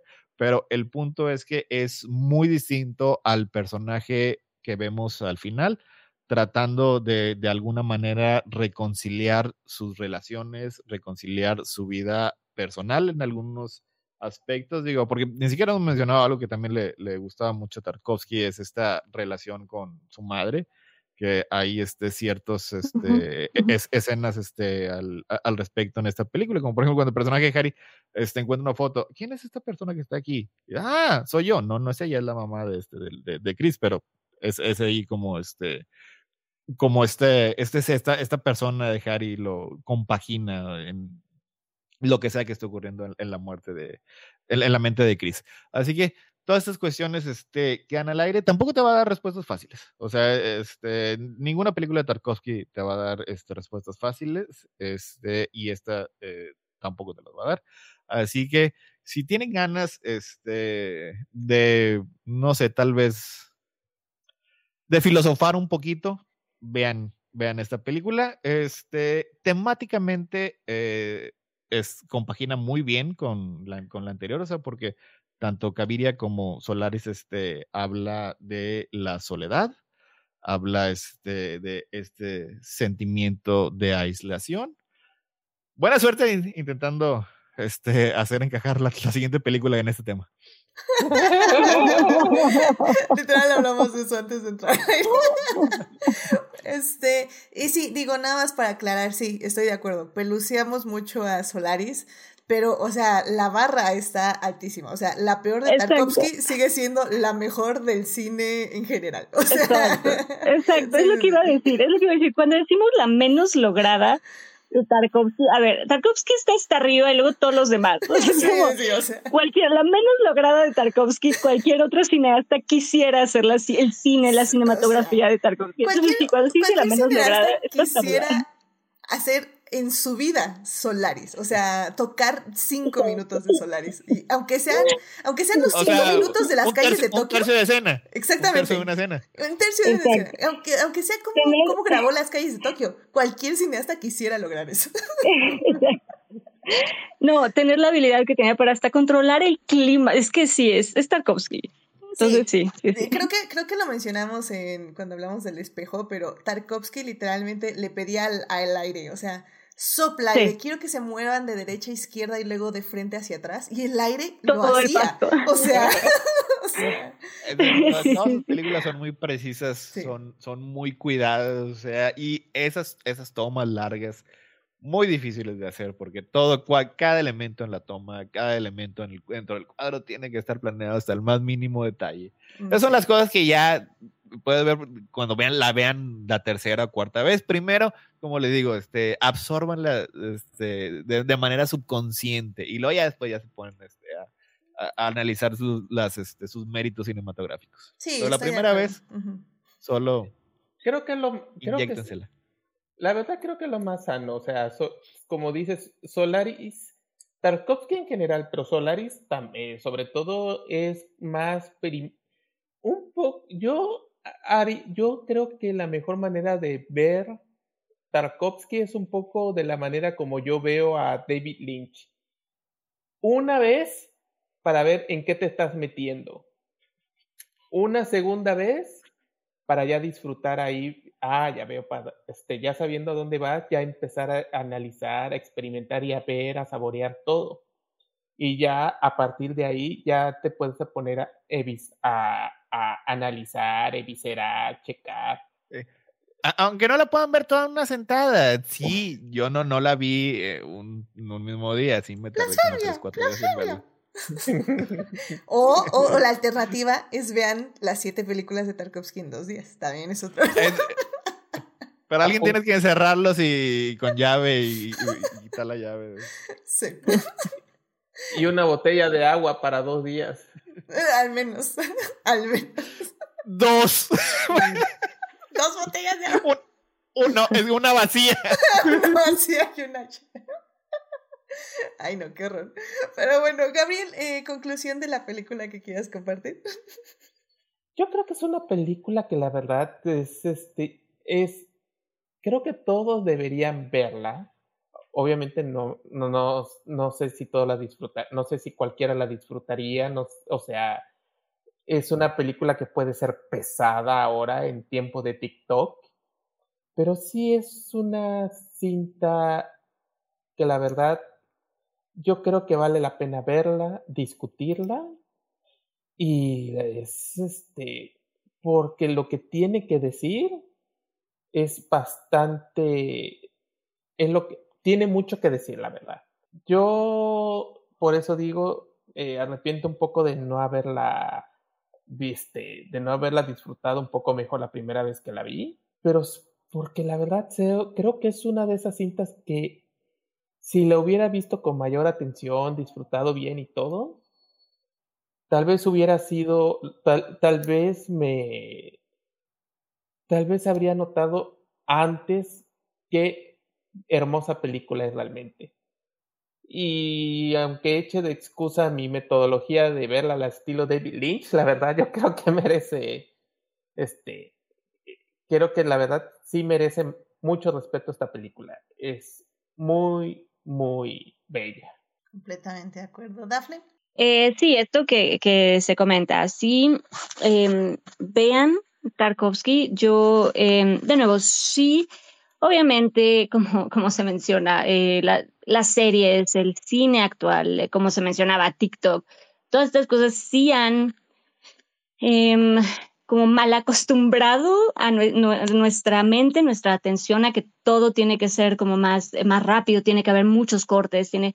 Pero eh, justamente creo que ver Tarkovsky ayuda a recuperar un poco nuestra capacidad de contemplación, de paciencia, de aguantar y realmente sentarte y ver algo, ¿sabes? Como ponerle atención como tratar de esto, de retomarla, esa, encontrar otra vez esa paciencia y como dice Héctor, si, si de plano les cuesta igual pararla tantito, ir a, no sé, hacer algo, eh, comer, ir por un refresco y luego regresar, saben también llevársela con calma, no pasa nada, pero sí denle oportunidad. En general el cine de Tarkovsky, pero sí, Solaris, creo que es, como se ha mencionado ya, es, es una película muy filosófica, de verdad, de, reflexión creo que habla mucho de sensibilidad, de humanidad, de cómo recordamos, de duelo, em, e incluso de, ciencia y de, la humanidad en, en, general. O sea, hay una frase que a mí me gusta mucho de Solaris que dice, eh, como en, realidad no queremos, no nos interesa conquistar el, cosmos, ¿no? Lo que queremos es expandir la Tierra, ¿no? Ampliar la Tierra. Eh, no necesitamos otros mundos, necesitamos espejos. Y esto, no sé, se me hace de verdad una frase tan bonita. Y eso es Solaris, es esta reflexión de la humanidad, de la vida, y creo que de verdad está, está muy bonita. Estos personajes como con otra, como con otro tipo, película que te invita a otro tipo de reflexión, a otro tipo de análisis que va más allá de, de solamente una historia que sí te invita realmente a, a, a, cuestionarte más la existencia y la vida y eso está, se, agradece, este tipo de proyectos, este tipo de películas que, que van más allá de solo una, la historia, eh, sino que sí te invitan de verdad a reflexionar y a filosofar de la vida y de la existencia y de la humanidad. A mí me gusta, creo que, creo que se agradece y creo que vale mucho la pena, de verdad, denle, denle oportunidad. Completamente de acuerdo. Y como ya decimos, creo que si quieren entrar al cine de Tarkovsky así en blandito, Solaris es la mejor opción que van a tener. Vale muchísimo la pena en ese aspecto. Solaris cumplió 50 años, se estrenó en 1972, así que ya cumplió ahora sí que el medio siglo, lo cual me parece también muy interesante porque es una película que sigue funcionando 50 años después. Esta película también solo la encuentran en medios alternativos, pero eh, sí es muchísimo más sencilla de conseguir que eh, Noches de Caviria. Incluso si quieren la pueden ver en YouTube, de hecho fue como la forma en que la vi. Em, está en YouTube con subtítulos en español. Eh, sí, tal vez no es lo mejor porque la calidad no es lo máximo, pero bueno, ya sí, sí vamos a ver cine, pues que aunque sea en YouTube, no importa, acérquense a Tarkovsky por medio de YouTube, no, no hay ningún problema, ya luego comprarán su versión Criterion y el Blu-ray o no sé, bueno, la versión Criterion más que nada, pero sí, búsquenla, disfrútenla, la verdad es que Tarkovsky siempre vale muchísimo la pena y luego ya se podrán acercar a sus otras seis películas y ya ahí nos... Eh, pueden escuchar Adictia Visual y pueden acercarse también al Espejo, que es la otra eh, película de la que hemos hablado en este programa. Así que, bueno, pues ya, nada más. En el, en el, 2024, Stalker. Ay, no, y Stalker me gusta mucho también. Esa es la que más me gusta. Creo que a mí la que menos me gusta es Andrés Lovtroliev. Ahí difiero con Gabriel, pero, pero bueno, podemos discutirlo en su momento. Una película de Tarkovsky en Adictia Visual por año. Me parece excelente. ¿eh? O sea, véanse, el año pasado espero que se hayan visto El Espejo. Este año véanse Solaris. Y el próximo año, Stalker, claro que sí. Perfecto, muy bien. Pues bueno, pues ya con esto podemos cerrar esta segunda parte del programa y ya nos podemos ir a hablar de nuestra tercera y última película de cine de arte del día de hoy. Así que vámonos a la tercera parte. Muy bien, ya estamos aquí en la tercera parte de este programa de Adicta Visual y en este programa estamos hablando de cine de arte, de estas tres películas que cumplieron ya bastantes años de haberse estrenado, pero que son de grandes directores. En la primera parte hablamos de Las noches de Caviria de Federico Fellini, que cumplió 65 años de haberse estrenado. En la segunda parte hablamos de Solaris, que cumplió 50 años de haberse estrenado, del gran director Tarkovsky, que bueno, también es consentido aquí de Adictia Visual. Y en esa tercera parte vamos a hablar de la película Suspiria de 1977, que tiene 45 años de haberse estrenado, la dirige Darío Argento. Este director pues básicamente eh, se dedicó sobre todo a sus primeros años de cine de terror. La verdad yo no soy muy fan del director, así que no he visto muchas de sus películas. Creo que, de hecho creo que nada más he visto esta y una más tal vez. Eh, sí, ahí sí lo siento mucho. Pero la verdad es que sí creo que vale mucho la pena hablar de Suspiria porque eh, fue una película y es una película que incluso si ven el día de hoy resalta muchísimo, tal vez no por su historia, su historia es muy sencilla, si no es que nula, pero al menos creo que desde el punto de vista visual y desde el punto de vista musical me parece fascinante. De hecho, esta es una película que a mí por su tema de terror sí me sí me pone, ya saben que a mí el terror me, me, me, trae mala vibra por el resto del día si la veo muy tarde, muy temprano. Y de hecho yo dije, bueno, me la voy a poner así nada más como de fondo para checarla y así no me trae tanta este, mala vibra. Y no manches, no, esa música, o sea, gallega, ya estuve soñando ahí que me iba a salir alguien detrás de una cortina, o sea. Pueden ver Suspiria o aventarse una CLSD, es lo mismo. Sí, o sea, no, está, está muy cañona la película. La verdad es que sí te, sí te marca, o sea, visualmente y musicalmente te, te afecta mucho, así como desde, desde el punto de vista de, de, bueno, de la mente, por decirlo de alguna forma. Y digo, nada más para que sepan, igual esta película tuvo un remake eh, dirigida por Luca Guadagnino, que ya, ya, a mí no me cae también ese director, pero el remake me gustó muchísimo, se estrenó en el 2018 y es muy diferente a esta película en todos los sentidos, de hecho nada más se puede decir que está inspirado en el remake, mm, realmente no es un remake como tal. Yo prefiero la de Luca Guadagnino en ese aspecto, pero la verdad es que Suspiria de Darío Argento tiene lo suyo y por algo sigue siendo referente 45 años después. Pero bueno, Gabriel, ¿por qué no nos cuentas un poquito de esta película? Lo que, lo que puedo decir es esto. La película de Suspiria hay que empezar diciendo que está de hecho inspirada de una manera bastante superficial, pero sí toma un poco, sí toma inspiración de un escrito de un autor llamado Thomas de Quincy, que él es famoso sobre todo por una obra llamada, creo que era Diario de un adicto al opio, y escribió una serie de ensayos llamados Suspiria de Profundis. Y entre esos ensayos de, de Suspiria, de, de, la Suspiria de Profundis se encontraba uno que se llamaba Levana y nuestras damas de la tristeza, uh, Levana and Our Ladies of Sorrow. Es un pequeño ensayo bastante, relativamente corto, pero fuerte, que habla de la, de la idea de que existen tres madres de la tristeza, que era, este, si mal no recuerdo, era mm, Mater Suspirium, Madre Suspiria, Mater Tenebrorum, Madre de la Oscuridad y Mater Lacrimarum, que es Madre de, la, de, las, de, las lágrimas. Que cada una de, llega a nosotros en el momento de nuestro nacimiento para que además de nuestras gracias que se nos dan, también vivamos en constante tristeza. Es un recuerdo de toda la depresión, tristeza y los males que vamos a acarrear, desde el momento en que nacemos. Y ese pequeño escrito, de hecho, inspiró precisamente a Darío Argento a crear una historia de terror que no, aunque él, aunque él intervino en el guion, es muy importante señalar que el papel más importante, diría yo, es el de Daria Nicolodi, que era su esposa, y de hecho coescribió Suspiria con Dario Argento. Y ella, por ejemplo, gran parte de la trama detrás de Suspiria, bueno, trama entre compillas, se inspira en historias que supuestamente contó Nicolodi a su esposo. Y de hecho, yo creo que ese y, y su papel es muy importante, porque de hecho ella le da cierta, le da personalidad a gran parte del elenco que es mayormente femenino. Ahora, si me preguntas de qué trata Suspiria, básicamente se puede resumir en mujer americana va a Alemania a una escuela de baile y lo sobrenatural pasa.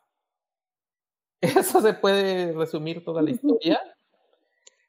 Pero ajá, lo que lo, la historia de hecho tiene una introducción que para mí es una de las mejores introducciones de una cinta de terror que yo he visto, porque en el momento en que la esta Susie Susie llega a la escuela de baile, ve a una de sus estudiantes irse de la escuela.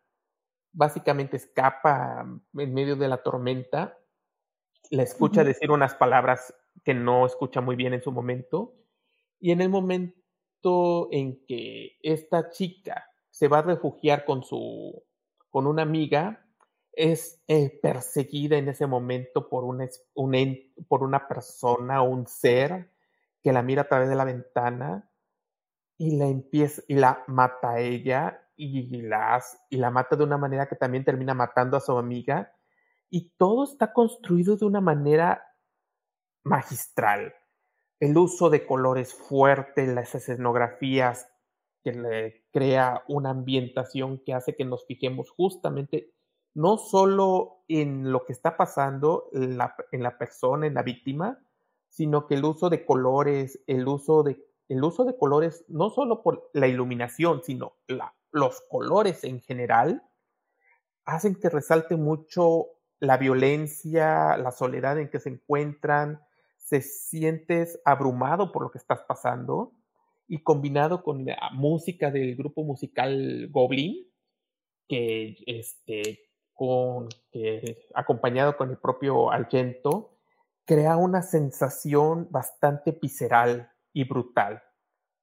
Entonces, es, creo que es aquí donde yo creo que destaca que es la mayor fuerza de Suspiria. Porque en efecto, como trama es simplona, o sea, realmente no hay mucha trama. Incluso, aunque posteriormente Argento ampliaría todo esto para crear una trilogía en base a estas tres, a las tres damas, a esta idea de un de una existencia de un triunvirato de brujas que están provocando males en el mundo desde sus mansiones. Realmente, así como trama, no hay mucho. Y de hecho, yo diría que realmente la trama no es tan importante. Es más, es básicamente sirve más que nada para justificar los eventos que están pasando, el, el aspecto sobrenatural pero lo realmente impresionante es la capacidad de Argento de ejecutar todas las escenas que están pasando. No es nada más la violencia o la sangre, sino también es cómo construye a través del uso de rojos, verdes, la saturación de colores tan impresionante, combinado con esa música, que es lo que este, hace que Suspiria atrape al espectador.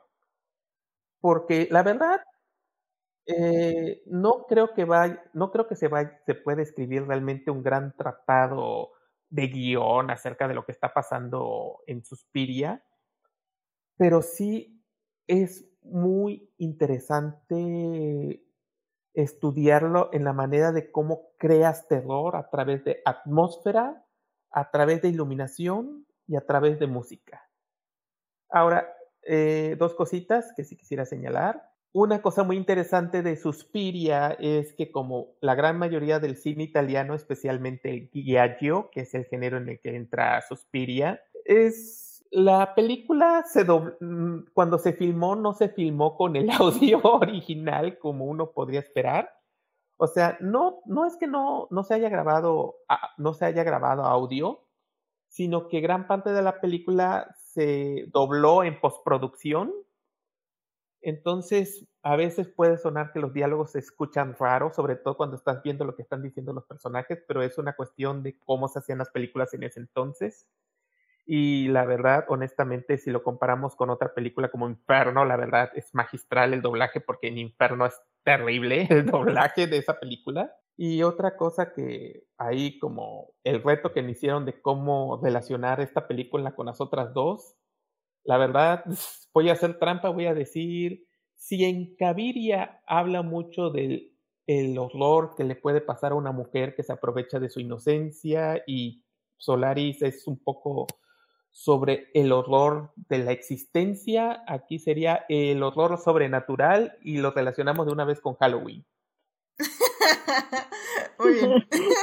sí, creo que la, la manera en que yo tal vez la relacionaría sería como que o sea, si le vamos a dar como profundidad a lo que no tiene profundidad, sería esta, esta mujer extranjera que llega a un lugar donde se supone que tiene que pertenecer, pero evidentemente las circunstancias que la rodean básicamente hacen que definitivamente no pueda pertenecer a ese lugar, que es un poco tal vez como uno se siente eh, cuando es joven en las universidades o en la secundaria o en general en la vida, que también, pues, y le pones ese toque de horror, ¿no? Básicamente.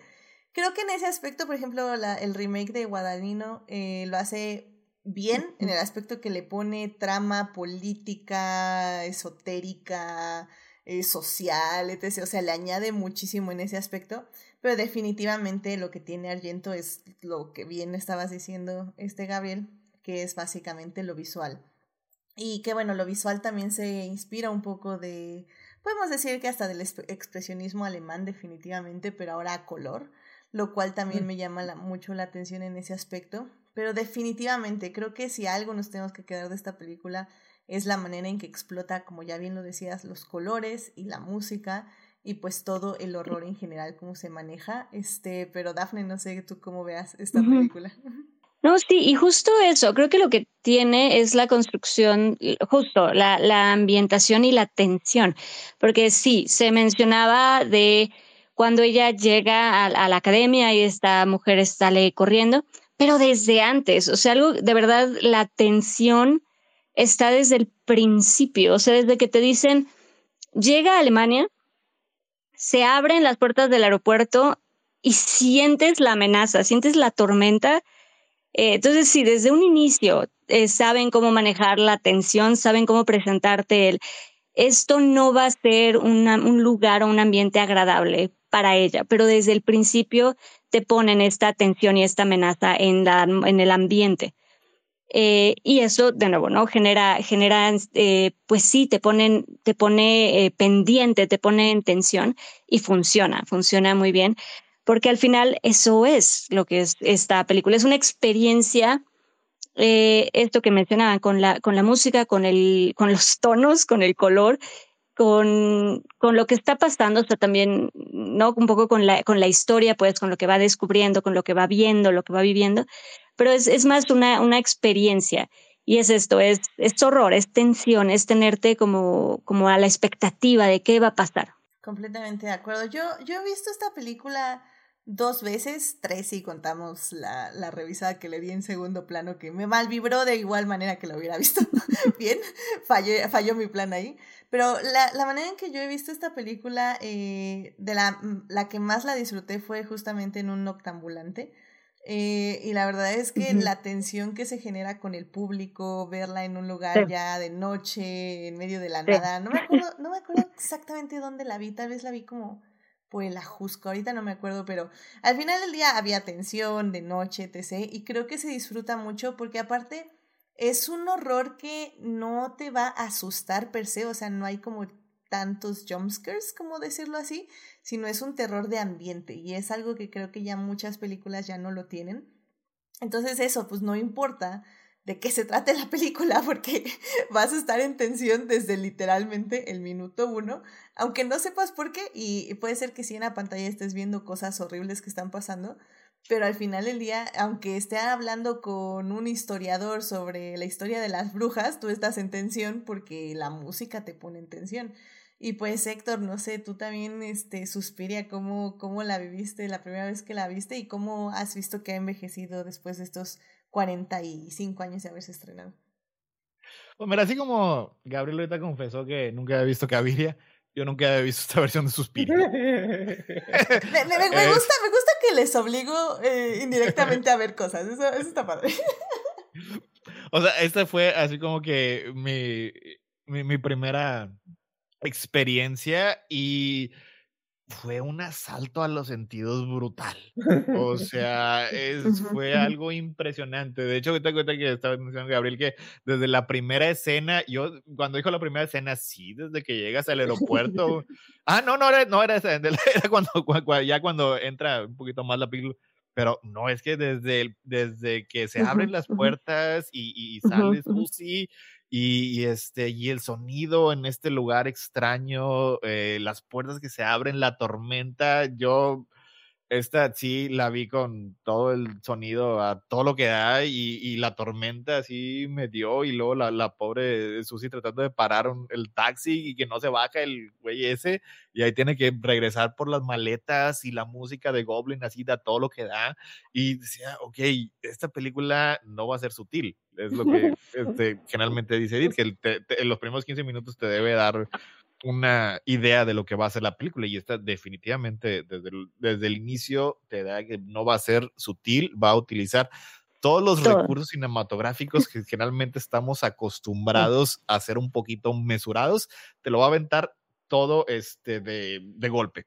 Y si es, si es, un, si es un poquito shock, o sea, porque sí, como ahorita este, decía Edith, es, es eh, influenciada por, tiene expresionismo alemán, solo que estamos acostumbrados este, a verla en, en blanco y negro. Este, es, es, así como que a lo que tenemos un poquito más de entrenamiento. Pero verla a color es un shock. O sea, esta iluminación no diagética que se avienta Argento en la mayoría de las escenas en estos tiempos en lo, en lo, que los fotógrafos tratan de justificar las fuentes de luz y tienes estos colores vivos, este rojo, este verde, este azul tan vibrante que no sabes ni de dónde está porque no existe, no existe dentro del mundo de la película, es algo nada más para nosotros espectadores, te, te causa, te causa un shock impresionante. O sea, y sí, pues la historia, si le puedes rascar un poquito, pues no sé, este, dinámicas de poder y, y relaciones entre mujeres, alguna cosa así, estoy seguro que, que, este, se puede ahí, pero es muy difícil. Sacar algo. Es, es, es, muy difícil rascarte al, rascarle algo, o sea, porque lo, lo que la película te enseña es todos sus sentidos, o sea, eh, los ojos, los oídos, todo está a 120. Y, y, yo diría incluso hasta, digo, completamente de acuerdo, todos los sentidos, pero incluso, yo diría incluso la, la piel, a mí, digo, trigger warning, pero hay una escena, esta escena de, de las larvas, esta escena de los gusanos, yo no puedo, no puedo con ese momento, de verdad, se me enchina todo, nada más de, de verdad no puedo con ese momento. Y, y, luego... juega literal con todos los sentidos. Y, luego al, final, spoilers, cuando este, llega la, la, la, bruja maestra, pues también dice, ese cuarto no debe doler bonito. O sea, en general todo, todo está, todo, está completamente así como que eh, de una manera bien primitiva, bien, bien estridente. Y, es, digo, es, difícil encontrar algo eh, más allá de la superficie, pero en este caso, pues sí, la superficie es, eh, es bastante interesante, o sea, porque todo está planeado, todo tiene este, un color, todo tiene un sonido, todo está exageradamente lleno de vida. Yo creo que eso es lo que la hace eh, eh, más clásico que cualquier, que cualquier otra cosa. O sea, es muy vibrante esta película. Y en ningún momento es sutil. O sea, porque en el horror, en el drama, en todo lo que quieras, hay un momento en el que se trata de llegar un poquito a la sutileza para que exista un poco más el, el contraste. Pero aquí no, aquí desde el inicio este, te cae este, eh, eh, la primera víctima y queda ahorcada y con sus este con todo el, rojo de la sangre y las vísceras cayendo y luego la pobre amiga que nadie, ni la había ni la había ni, había ni la temía también empalada por este los mismos este cristales y, y, vigas que cayeron y dices ok esta va a ser así toda la película o sea definitivamente sí va a ser este algo interesante. Yo también vi, vi primero, había, visto este Suspira de, de Guandaguino y no me gustó mucho, este, pero creo que ahorita la estoy apreciando un poquito más porque funciona mejor como una especie de diálogo con esta película. O sea, porque esta, desde el inicio tienes los colores, tienes la música, mientras que en el, la nueva versión el camino es mucho más pausado mucho más como uno esperaría de una película artística que inicia con los colores ocres cafés para ya la explosión de, color y ruido y furia del final de, del remake. Y aquí desde el inicio es un montón de ruido y un montón de furia. Sí, la verdad, no me malvibró, pero sí definitivamente me mareó durante un par de horas. Y sí, lo, lo que decía, y pues obviamente lo, lo primero, pues, está disponible en, en, en, Amazon Prime. Claro. Y, sí. pues, y, este, y, buscas este, lo, el, el, idioma, pues la quieres ver en tu idioma, en su idioma original. Si técnicamente esta película, su idioma original es el inglés, en teoría, eh, muchos de los actores estaban hablando eh, sus idiomas nativos y luego después fueron doblados este, a, a el inglés o, o al italiano pero aquí sí, la mayoría sí estaban hablando en inglés y sí hay ciertas partes que sí fueron grabadas en el set. Y es, también es, es, otra, e, es otra barrera mental que tal vez acaba funcionando a favor de la película, porque es obviamente es muy notorio el doblaje. Este, no es algo tampoco nada sutil, así que es otra, otro, otro escalón en este, en este asalto que es esta, esta suspira, que te avienta desde el inicio. Definitivamente. Y creo es la única película que sí está en un medio legal y se me olvida decirlo al inicio. Definitivamente sí, no. Este, Suspiria está efectivamente eh, disponible en Amazon Prime, tanto esta como la de Guadagnino. Este, ambas películas las pueden ver ahí. Así que si van a ver esta Suspiria de 1977, recuerden que, bueno, es, es básicamente la de Darío Argento. Y luego, yo creo que la mejor manera en que pueden ver estas dos películas, si las quieren ver ambas, sí es esta, la de Argento y luego la de Guadagnino, porque como dice Héctor, creo que se complementan bien. Entonces, si quieren primero un asalto a sus sentidos y luego ya ponerle historia a ese asalto, este, creo que... en, el asalto primero te hablan bonito y lo haces de asaltarte. es, este, es la, el, el, remake o la nueva versión. Sí, sí, definitivamente. Yo, yo sí soy muy fan de, de la nueva versión. Tiene escenas impresionantes y muy hermosas.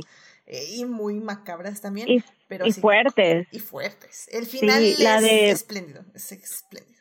Sí, no, y la de Guadagnino, la verdad, tiene una, una digo, spoiler alert rápidamente, si no han visto la de Guadagnino, pero eh, hay una escena que a mí particularmente sí se me queda muy, sí está en mi, en mi en mi repertorio de imágenes que me han impactado, que se me han quedado mucho en mi, en mi inconsciente, que es el de la bailarina rompiéndose literal. Ah, qué escena, qué, qué, momento y se me quedó en mi cabeza.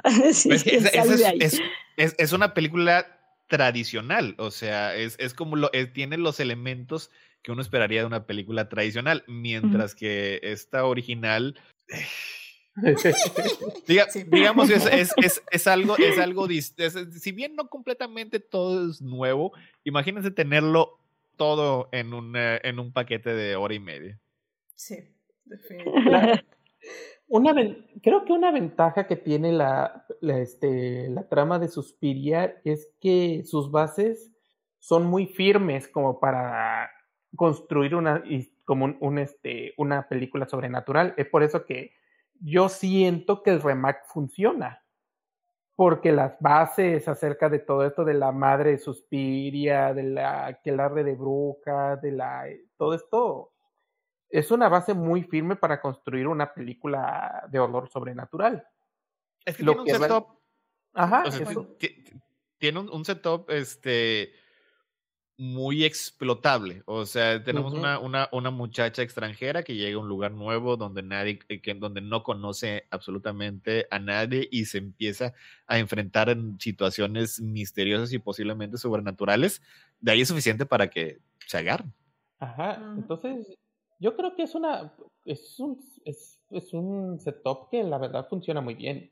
Y la verdad yo creo que ha demostrado que, ha que funciona también, que hay dos ejecuciones muy diferentes y en mi opinión ha resultado en ser dos películas muy buenas, el remake y la original, cada una con sus propias fuerzas y sus propias, este, con sus, cada una con sus propias fuerzas. Por un lado, esta original con todo su ruido y furia con eh, colores hermosos, mientras que ya la, este, la construcción de la de Guadalino, Ay, eh, siempre he hecho perder los nombres. Luca, Luca, Luca, Luca. Mientras, que la de mientras, que la de Luca como película, la verdad es una muy buena película también de terror. Sí, y las dos también tienen sus debilidades. Esta, pues sí que no tiene mucha historia profundizada. Y la de Guadagnino que le sobra como media hora, porque es una película larguísima también. Eh, precisamente eso fue como, como que esta película le pudieron haber este cortado un poquito. Y como trata este. Eh, trata es, es eh, un, un, setup, es un escenario compuesto enteramente por mujeres, con mujeres en posiciones de poder. Ahí se pueden utilizar para decir muchas cosas, que es lo que se me hace que Guantaguino hace mejor. Creo que Argento estaba queriendo decir algo, pero volvemos a que, wow, déjame, déjame, dejo de ver rojo y, este, Sí, la película más roja que he visto en mi vida. Después de esta película sí van a tener que parpadear varias veces porque sí, el filtro de sus ojos va a cambiar un ratito. sí, sí. 100%, definitivamente. Ay, pues no, pues muy bien, muy bien. Pues este, Gabriel, una conclusión que quieras dar de Suspiria, de esta película de Darío Argento. Es una magnífica película para verla, sobre todo en la temporada de Halloween. Es la verdad. Eh, es mi favorita de Argento. Sí he visto algunas de Argento, algunas son muy buenas, muchas son terribles. Eh, eh, con, decirles que no cometan el error de querer ver la trilogía de las madres estas brujas, porque la verdad se van a llevar una decepción horrible. Este, pero sí diría que sobre todo en la época de los setentas y un poco en los ochentas, Argento hizo muy buenas películas de terror y Suspiria destaca como una excelente cinta de terror para verla en esta época y si puedes verlo con música a buen volumen y una pantalla grande en un cuarto oscuro para sentir el contraste de colores en su mejor expresión posible, la experiencia es fantástica. Excelente, muy bien. Pues Dafne, este, ah, ¿alguna conclusión de esta película? Sí, siento que esto que se comenta, o sea, si les gusta el terror, como experiencia vale la pena. Esto que, que mencionabas de muchas veces cuando se presenta en algún lugar, en festivales, en algún lugar, si pueden, sí véanla como en grande, con, con buen sonido, porque creo que así se disfruta esta película, ¿sabes? Creo que es más para realmente vivirla, es, es una experiencia, eh, como decíamos, de todos los sentidos y de y visual, y es para disfrutarse, es para vivirse. Y sí, si les gusta el terror, pues sí, denle oportunidad y pues sí, como mencionaban también, ya si les gusta, pues pueden irse al, al, remake, pero, pero sí, si les gusta el terror, pues es una buena, es una experiencia intensa eh, que puede, pueden disfrutar. Héctor. Sí, igual, o sea, volvemos a, a, la mejor manera de escribir esta película, como, como una experiencia, o sea, tienes que experimentar el, el asalto visual, el, el asalto oral, eh, la, que de alguna manera se manifiesta en tus demás sentidos. Sí, eh, sí, la historia es eh, un poquito... Eh, pero vale la pena. Hay que, tiene, pero tienen que ir con los ojos abiertos. O sea, es, una, es un slasher, es, un, es como este, lo, lo definió ahorita este, Gabriel es un, es un gallo, es este, es un neo-noir slasher, tiene sangre, tiene violencia, tiene muertes, tiene gusanos, tiene, este, tiene música estridente, o sea, tiene muchas cosas. No necesariamente tiene jumpscares, que es lo que este, adolecen muchas películas de terror actuales, pero sí tiene este, demasiada estridencia en absolutamente todos, este, todos sus elementos. Así que, este, no sé, de, de las tres películas que hablamos, yo creo que, que Caviria es la más fácil de apreciar este, porque es, e, es, algo a lo que a lo mejor estamos ya un poquito más acostumbrados, la manera en la que Fellini cuenta la historia, aunque la cuente de la mejor manera que 99.99 de los demás directores. Ya si hablamos con el, el, el pacing placentero de Solaris y quedaron un poquito adormilados, con Suspiria se van a levantar, se los puedo asegurar. Desde el inicio. Todo lo contrario, es todo lo contrario. Desde, desde, el inicio, o sea. no van que, a poder dormir. ahí, tienen ese contraste y de hecho es excelente verlas en, el primer en, día porque así este, van a estar acostumbrados este, a un tipo en particular y el otro va a ser su completo opuesto, así que van a poder este, apreciar ambas más precisamente por el contraste que les va a llegar. Completamente de acuerdo. Pues Suspiria está disponible en Prime Video, tanto esta como el remake de Guadagnino, las dos las pueden ver por ahí. Eh, también incluso si no tienen Prime Video está disponible en YouTube, también está disponible en físico, así que no hay ningún problema. También esta es una película que se puede conseguir bastante sencillo en muchos medios, así que no hay excusa para que, sobre todo ahorita que es este mes de octubre, puedan disfrutar esta película de terror. Y sí, evidentemente ya saben todos los trigger warnings, sangre, violencia, etc. etc pero pues como digo, está perfecta para este mes de octubre. Así que vayan a checar Suspiria. Y bueno, pues ya, con eso llegamos al final de este programa.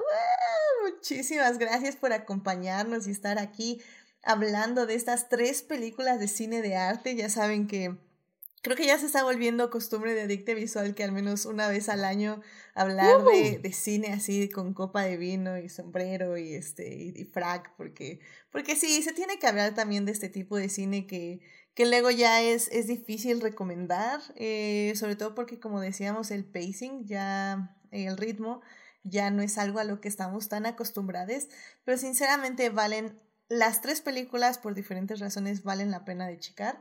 Y pues nada, pues vayan y disfrútenlas y, y pues ya. Muchísimas gracias por venir al programa, Dafne, Gabriel y Héctor. Este, gracias por venir a hablar de estas tres películas tan interesantes. Dafne, muchas gracias por venir. ¿Dónde te puede encontrar nuestro público? Muchas gracias por invitarme. Eh, yo estoy en Instagram y en Twitter como Daphne Bennett. De hecho, ahorita, pues por ahí ando, normalmente de verdad no, no, no estoy tanto en redes sociales, pero ahorita estoy este, ahí en Inktober, estoy ahí compartiendo haikus que pues invité si quieren como unirse y a partir de los haikus pues empezar y, hacer como ilustraciones y dibujos de esos haikus, pues ahí están y está ahí como ese, ese reto, está, me, me gusta y pues ahí, ahí andamos en el Inktober, Inktober y pues por ahí estoy en, en Twitter y en Instagram como Daphne Bennett. Muchísimas gracias, Daphne. Y sí, aparte de los Inktovers, también va a estar todo el mes en Adictiva Historia. hablando de entrevista con el vampiro. Así que van, a tener mucho Daphne, definitivamente. Voy a estar, sí, lo que nunca, de verdad, todo el año no he estado compartiendo nada y ahora en octubre van a, van a tenerme por ahí. Sí, Muchísimas gracias, Daphne. Este, Gabriel, muchísimas gracias por venir. ¿Dónde te puede encontrar nuestro público? Con el Héctor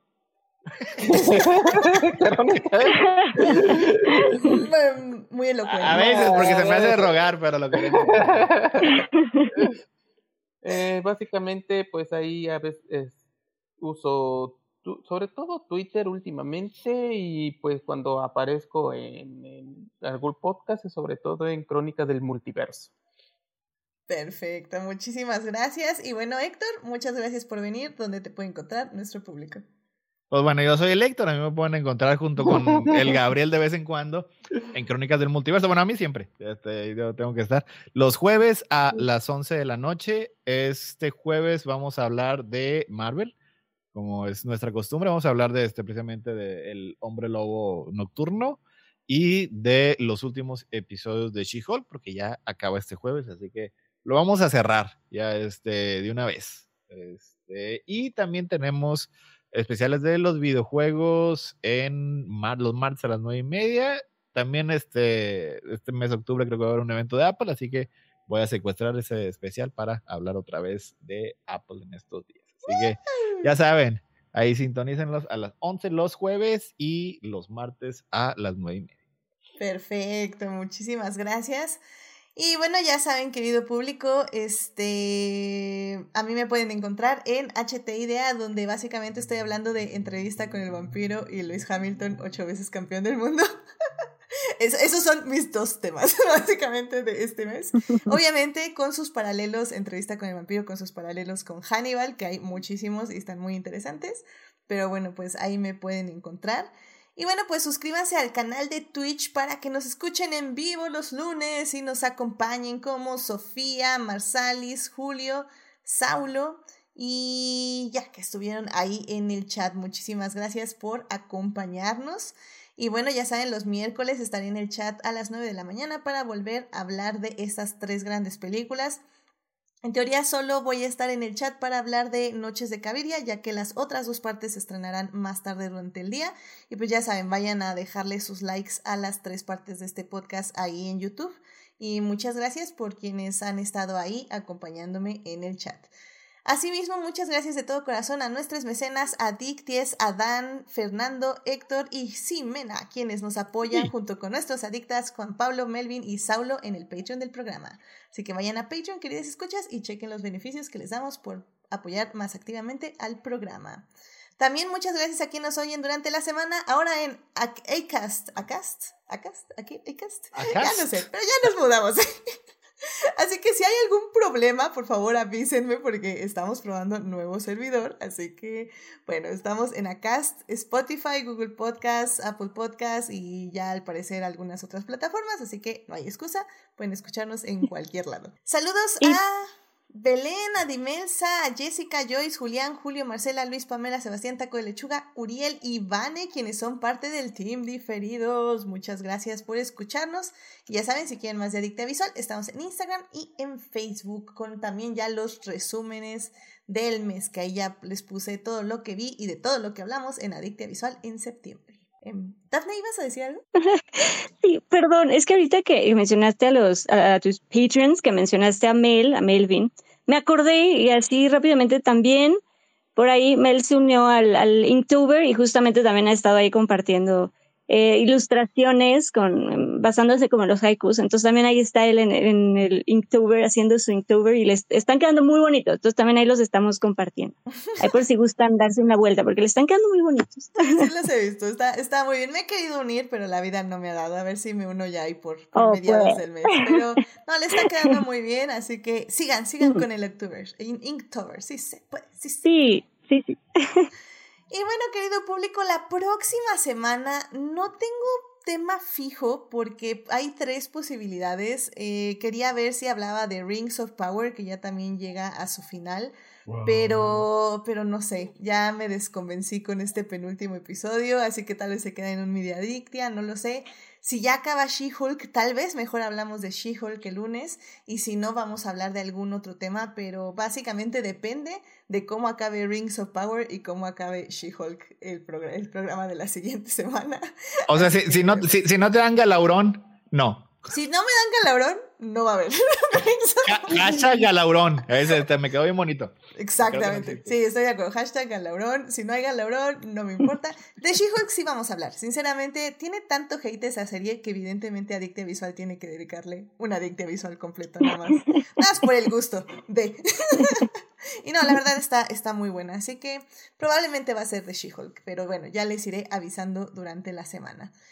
Pues muchas gracias por escucharnos, que tengan una muy linda semana, cuídense mucho y ya saben, pues aquí nos estaremos escuchando, estén al pendiente de los mini adictias que vamos a estar haciendo de entrevista con el vampiro y, si puedo, tal vez ya meto el de Cobra Kai que les debo desde hace un montón, pero a ver si me da la vida, sinceramente no, no sé qué va a ser de mí, eh, sobre todo porque ya también voy a estar con prácticas de Fórmula 1, así que ah, a ver, a ver qué dice la vida. Pero bueno, en fin, síganos, ya saben, en Twitch para que les avise cuando estemos en vivo en los mini de entrevista con el vampiro y las dinámicas que vamos a tener, porque Daphne y yo ya estamos planeando tal vez cambiar un poco el formato. No sé, a ver, vamos a, vamos a jugar, vamos a jugar con estos especiales de entrevista.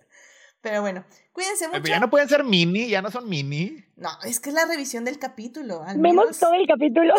es que vemos todo el capítulo en play. No son mini. Eh, ¿Sabes? Sí, ¿Sabes que tu podcast es largo? Cuando ver todo un capítulo es un mini. ya ni me digan que este podcast ya dura mucho. Ya, vámonos, vámonos.